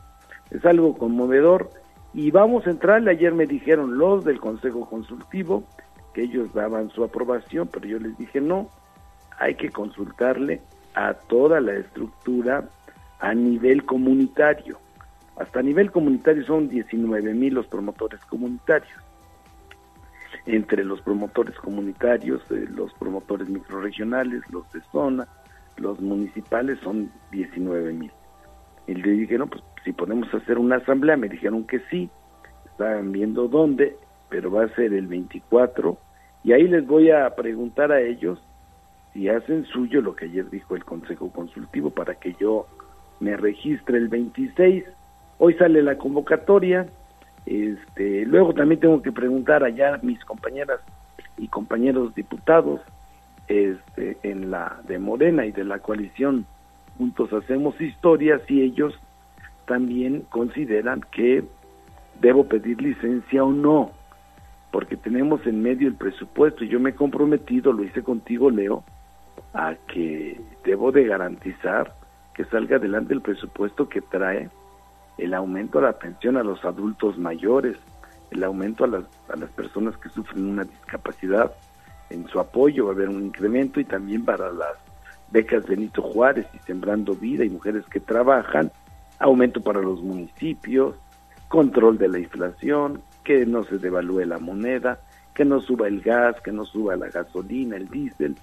Toda esa es mi chamba ya en la Cámara de Diputados, coordinarlo. Y también le voy a preguntar a mis compañeras. Y si me dicen que debo quedarme a seguir al frente del batallón, bueno, pues me voy a tener que dividir en dos y lo voy a hacer con gusto. Oye, diputado, muy buenos días. Te saluda Ale Bautista. Y yo quisiera preguntarte, hoy por la mañana, Mario Delgado ofreció una entrevista a nivel nacional y señala que se van a medir para el caso de Puebla únicamente a tres hombres y tres mujeres. ¿Te parece positivo esto? Porque ya todo el mundo hoy ha alzado la mano para competir por la candidatura al gobierno de Puebla por Morena. Pues mira, yo creo que tres son lo que se ha venido manifestando, perdón, lo que se ha venido comentando, y las mujeres también creo que este, son tres, mi amiga Claudia eh, Rivera, que ya fue presidenta municipal, la secretaria de Economía, Olivia Salomón, están el que fuera secretario de Gobernación, primo de Miguel Barbosa, Julio Huerta, y está Armenta yo. Entonces, eso es, esos son los que se registrarían según puedo entender de lo que dijo hoy Mario Delgado. Exactamente. Pero bueno, finalmente dices, lo primero es el presupuesto y el paquete económico como tal. Seguramente ahí tendrás que, que apretar tuercas, diputado, y después ya vendrá pues el, el registro como tal. Creo que en la convocatoria por ahí eh, hay, hay eh, una, una, una, pues una cláusula, digamos, un punto a considerar en torno a que aquellos que no manejan como tal presupuesto, pues no es necesario que pidan licencia como ustedes, ¿no? Me refiero a los legisladores. Así es, este, hay que recordar, Leo, también lo hice en tu programa, cuando el caso de Santiago Krill, que era presidente de la mesa directiva, diputado presidente de la mesa, y que yo dije, él no debe de pedir licencia como diputado, se tenía que separar de la mesa porque el presupuesto de la Cámara de Diputados, quien maneja presupuesto es la mesa directiva. Si fuera presidente yo de la mesa directiva del Senado, sí me tendría, digo, de la Cámara, sí me tendría que retirar. Este, Xochitl, por ejemplo, en el caso del PAN, participó y no tuvo que pedir licencia. Entonces, es el mismo caso este, para nosotros. Es una, es una gran responsabilidad para mí ser el coordinador, pero también me va a quitar tres días, ¿no? Exactamente.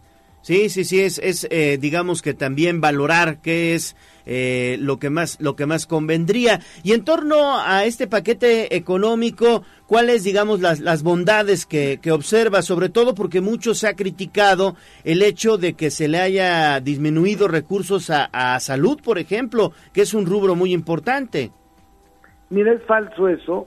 E, Ese es la, la, lo que siempre dice PAN, PRD y PRI, van a votar en contra de las pensiones también. Pues y luego dicen que están a favor de los más necesitados.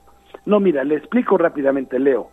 No, lo que pasa que con eh, la, la este, aprobación y la creación de INS Bienestar, todo lo, el, programa, el sector salud, el 70% se va a INS Bienestar. Y no le puedes pasar hospitales, médicos, enfermeras, personal administrativo, si no les transfieres también el dinero. Entonces, la Secretaría de Salud, que va a tener ya más funciones normativas y va a tener algunos hospitales de especialidad en la Ciudad de México, todo lo demás se va para INS Bienestar. Y, y al, el presupuesto, el que creció fue INS Bienestar mm. y se le quitó a la Secretaría de Salud 60 mil millones de pesos que fueron para el INS Bienestar para garantizar que la gente que habita en las comunidades, los de Tepeji de Rodríguez, los que están en Izúcar, los que están en Tecamachalco, en Paguatlán, en Tlaola, reciban la, eh, realmente el derecho a la salud, que es un derecho que está en la Constitución, es un derecho humano. Entonces, eso es, lo demás es politiquería de PRI, PAN y PRD, como siempre. Perfecto, qué bueno que dejas en claro eso para que, bueno, pues evidentemente no exista desinformación. Diputado federal Nacho Mier, pues muchísimo gusto saludarte y bueno, pues seguimos atentos para lo que viene. Gracias, un abrazo, Leo, mucho cariño a todos. Un abrazo, hasta luego y buena semana. Vamos a hacer pausa y volvemos ya a la recta final de Tribuna Matutina. Vamos a un corte comercial y regresamos en menos de lo que canta un gallo. Instagram, Tribuna Noticias. Quiero suerte en el amor, en el dinero, por favor. Léeme mi horóscopo si el futuro está cañón. Ah, dime ya tu signo, pa' ver si conmigo somos compatibles y estás en mi destino. Amor, amor. ¿Quieres saber qué te deparan los astros? Horóscopos con Santiago Dávila en Tribuna Matutina. Pues ya está aquí en el estudio, listo, mi estimado Santiago Dávila, porque hoy tenemos horóscopo. Claro que sí, muy buenos días. Buenos días. la mesa, que tengan un excelente inicio de semana y a los que nos escuchan y están muy conectados desde muy tempranito, pues un lindo inicio de semana. Bueno, ¿cómo me les fue el fin de semana? Movido. Movido. Movido, movido. como distinto, como diferente, ¿no lo sintieron? Pues de fiesta. bueno, sí, ¿verdad? Porque estaban en, en celebración, ¿no? Pero a, a lo que voy es que venimos de una luna nueva en Virgo. Ujú. No sé si escucharon por ahí, ¿no? Entonces, la luna nueva eh, siempre nos va a hablar de ese reset energético, ese nuevo inicio, algo que termina y algo que comienza, ¿no? Entonces, como esta luna sucedió en la temporada de Virgo, esta semanita y los meses que vienen, los próximos seis meses, es justamente qué vamos a empezar a cultivar o a sembrar específicamente. ¿Cuáles son esas semillitas que vamos a empezar a poner desde ahora en adelante para obtener ese cambio esa transformación que queremos en nuestras vidas, ¿no? Porque justamente el signo de Virgo nos invita a pasar de la generalidad a lo específico. ¿no? Entonces es súper importante en esta semana y en los próximos meses cuál es mi cuidado personal, cuál es mi rutina, ¿no? Eh, qué tiempo le estoy dedicando a mi salud o a mi cuidado personal. ¿Puede aplicar lo mismo para, no sé, este, mis estudios, tal vez? Claro que sí, ¿no? Seguir preparándome, Seguir preparándote, seguir estudiando, o sea, todo lo que nos lleva a nosotros a puntualizar en estos próximos seis meses es súper importante para obtener el cambio y la transformación. Buenas noticias, los que le tienen mucho miedo a Mercurio retrógrado, pues ya Mercurio está directo, entonces se afianza la comunicación, se mejora la comunicación en ese sentido, pero es importante a ver qué aprendí en esa temporada de Mercurio retrógrado, ¿no? ¿Qué tengo realmente que aprender? ¿Qué falló? ¿Qué no? ¿Qué, ¿De qué me di cuenta? Entonces...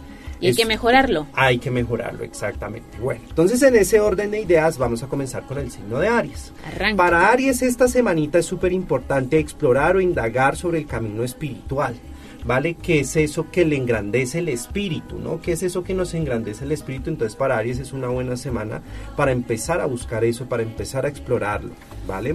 Para Tauro, Tauro esta semana va a empezar a, a notar que todo el esfuerzo que ha hecho en sus proyectos personales o en su emprendimiento, esta semana va a empezar a darle resultados, ¿vale? Como dineritos o como que la cosa se empieza a mover de mejor manera. Para Géminis es una muy buena semana para empezar a adquirir un nuevo conocimiento, un nuevo aprendizaje, que estudio, ¿no? Un curso, no es tarde para aprender. Siempre se puede aprender algo nuevo Sí. y para Géminis súper importante esta semana.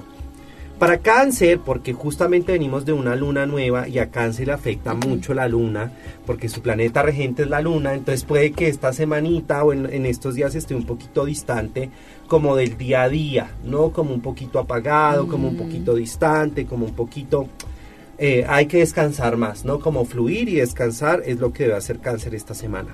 Vale, para Leo súper importante, Leo y sus emociones. Bueno, ahí viene un tema muy interesante porque Leo es súper apasionado, súper intenso, pero a Leo se le olvida que sus emociones son tierra fértil, ¿no?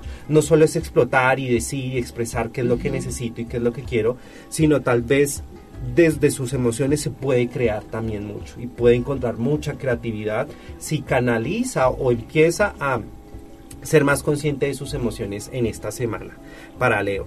¿Vale? Para Virgo, para Virgo esta semana súper importante, eh, Virgo va a reconocer y se va a dar cuenta que tiene muchos talentos y muchas capacidades, ¿no? Porque Virgo viene de unas semanas donde se ha dado mucho palito, se ha criticado mucho, entonces esta semana va a reconocer y se va a dar cuenta que efectivamente puede lograr las cosas y puede hacer muchos cambios en su vida partiendo desde lo positivo y no desde la crítica.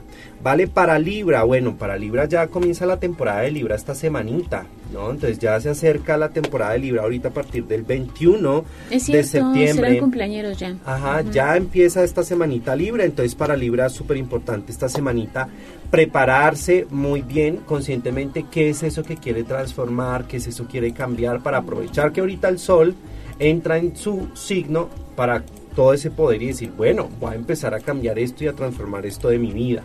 Súper importante.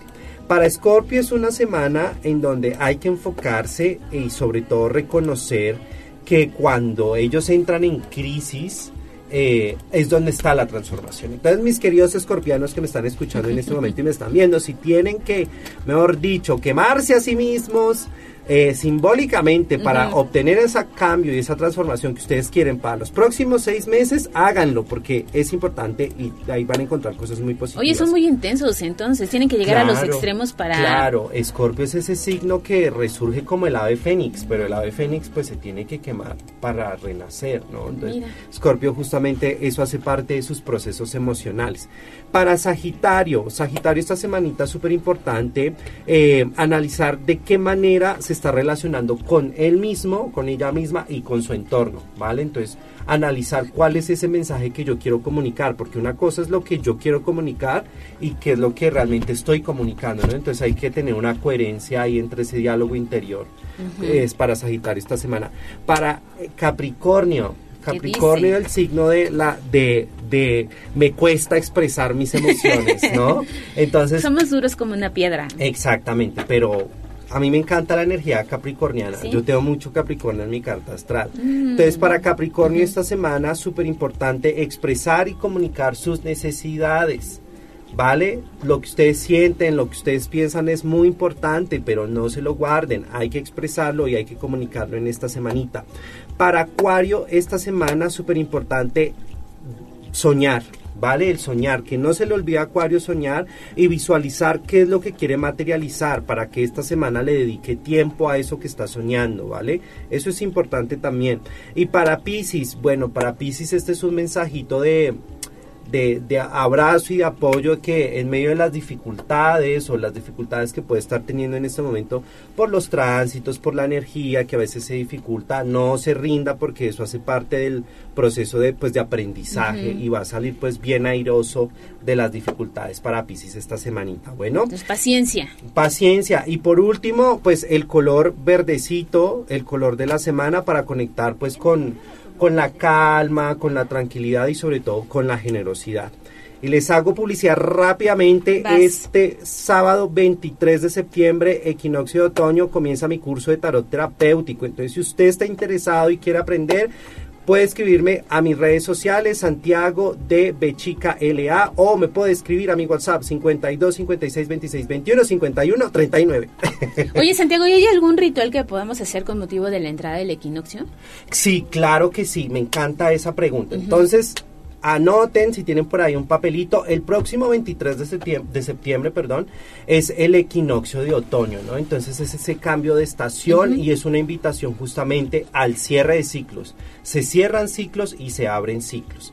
Entonces, eh, se pueden limpiar energéticamente para abrir caminos, para que llegue esa prosperidad que ustedes quieren. ¿Cómo lo pueden hacer? Hay una hierba maravillosa, una planta que se llama Artemisa. En Colombia se conoce como Altamisa. Pero aquí en México ya hice la investigación y se llama Artemisa. Entonces, ¿qué es lo que ustedes van a hacer? Van a poner a hervir esta plantita, Artemisa, la hierven, la hierven, la hierven.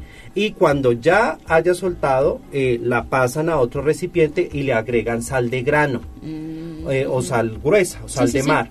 Entonces ya ustedes se van a bañar con eso, ustedes se bañan normal, con su rutina de belleza normal, y ya luego se bañan con esto hacia abajo, del cuello hacia abajo. Se lo pueden dejar de 3 a 5 minutos y luego se lo quitan. porque la Artemisa tiene, eh, ayuda mucho para esa temporada justamente también de, la, de las gripas y el resfriado, pero energéticamente es una planta protectora que a ti te limpia y te descarga energéticamente. Si la quieren usar como amuleto, también la pueden utilizar. ¿Cómo Yo se les- llama, dices? Artemisa. Artemisa, ok. La pueden usar también como amuleto y yo les recomiendo que se bañen tres días, o sea, lo pueden comenzar el viernes 21, sábado 22 y lo terminan el domingo 23, eh, 24, 23, perdón, no, Ujú. 21, 22, 23, sí. Entonces, para que lo hagan y se, no, estoy mal de fechas, el sábado es 23. Viernes 22, Ajá, sábado exacto. 23 y domingo 24. Exactamente. Aquí, como lo dijo nuestra compañera, se me estaba yendo la teja, exactamente, es así. y lo pueden hacer, entonces, ¿eso es para qué? Para descargarse energéticamente y para abrir caminos. Si usted se siente muy bloqueado energéticamente, si siente que no le está fluyendo la cosa, hágalo en estos días y verá que le puede ir muy bien. Pues ahí está, la recomendación de la semana. Eso. Bueno, pues un saludo y que tengan un excelente inicio de semana. Igualmente, mi estimado Santiago, buen inicio de semana. ¿Tus redes sociales? Claro que sí, me pueden encontrar en todas mis redes sociales como Santiago de Bechica LA. Perfecto. Gracias, Santiago. No, a ustedes. Gracias a todos ustedes por su preferencia en este lunes, inicio de semana. Agradecemos a Aura Mones en la operación técnica, Abraham Merino en la producción, Jazz Guevara en las redes sociales. Ale, nos vamos. Nos vamos, pero antes rapidísimo solicitan donadores de sangre para un adolescente de 16 años de edad que está internado en el ISTEP en la cama 506. Lo vamos a compartir a través de arroba tribuna vigila. Es sangre y plaquetas tipo RHO positivo y también el presidente municipal Eduardo Rivera y eh, llevó a cabo la entrega del Parque Carmelitas ubicado allá en la 5 de mayo en el periférico ecológico y la inversión fue de 7.8 millones de pesos. Detalles mañana y obviamente también en tribunanoticias.mx y nuestras redes sociales. Se despide de ustedes su amigo Leonardo Torija, el gallo de la radio. Excelente inicio de semana. Adiós. Adiós, amor, me voy de ti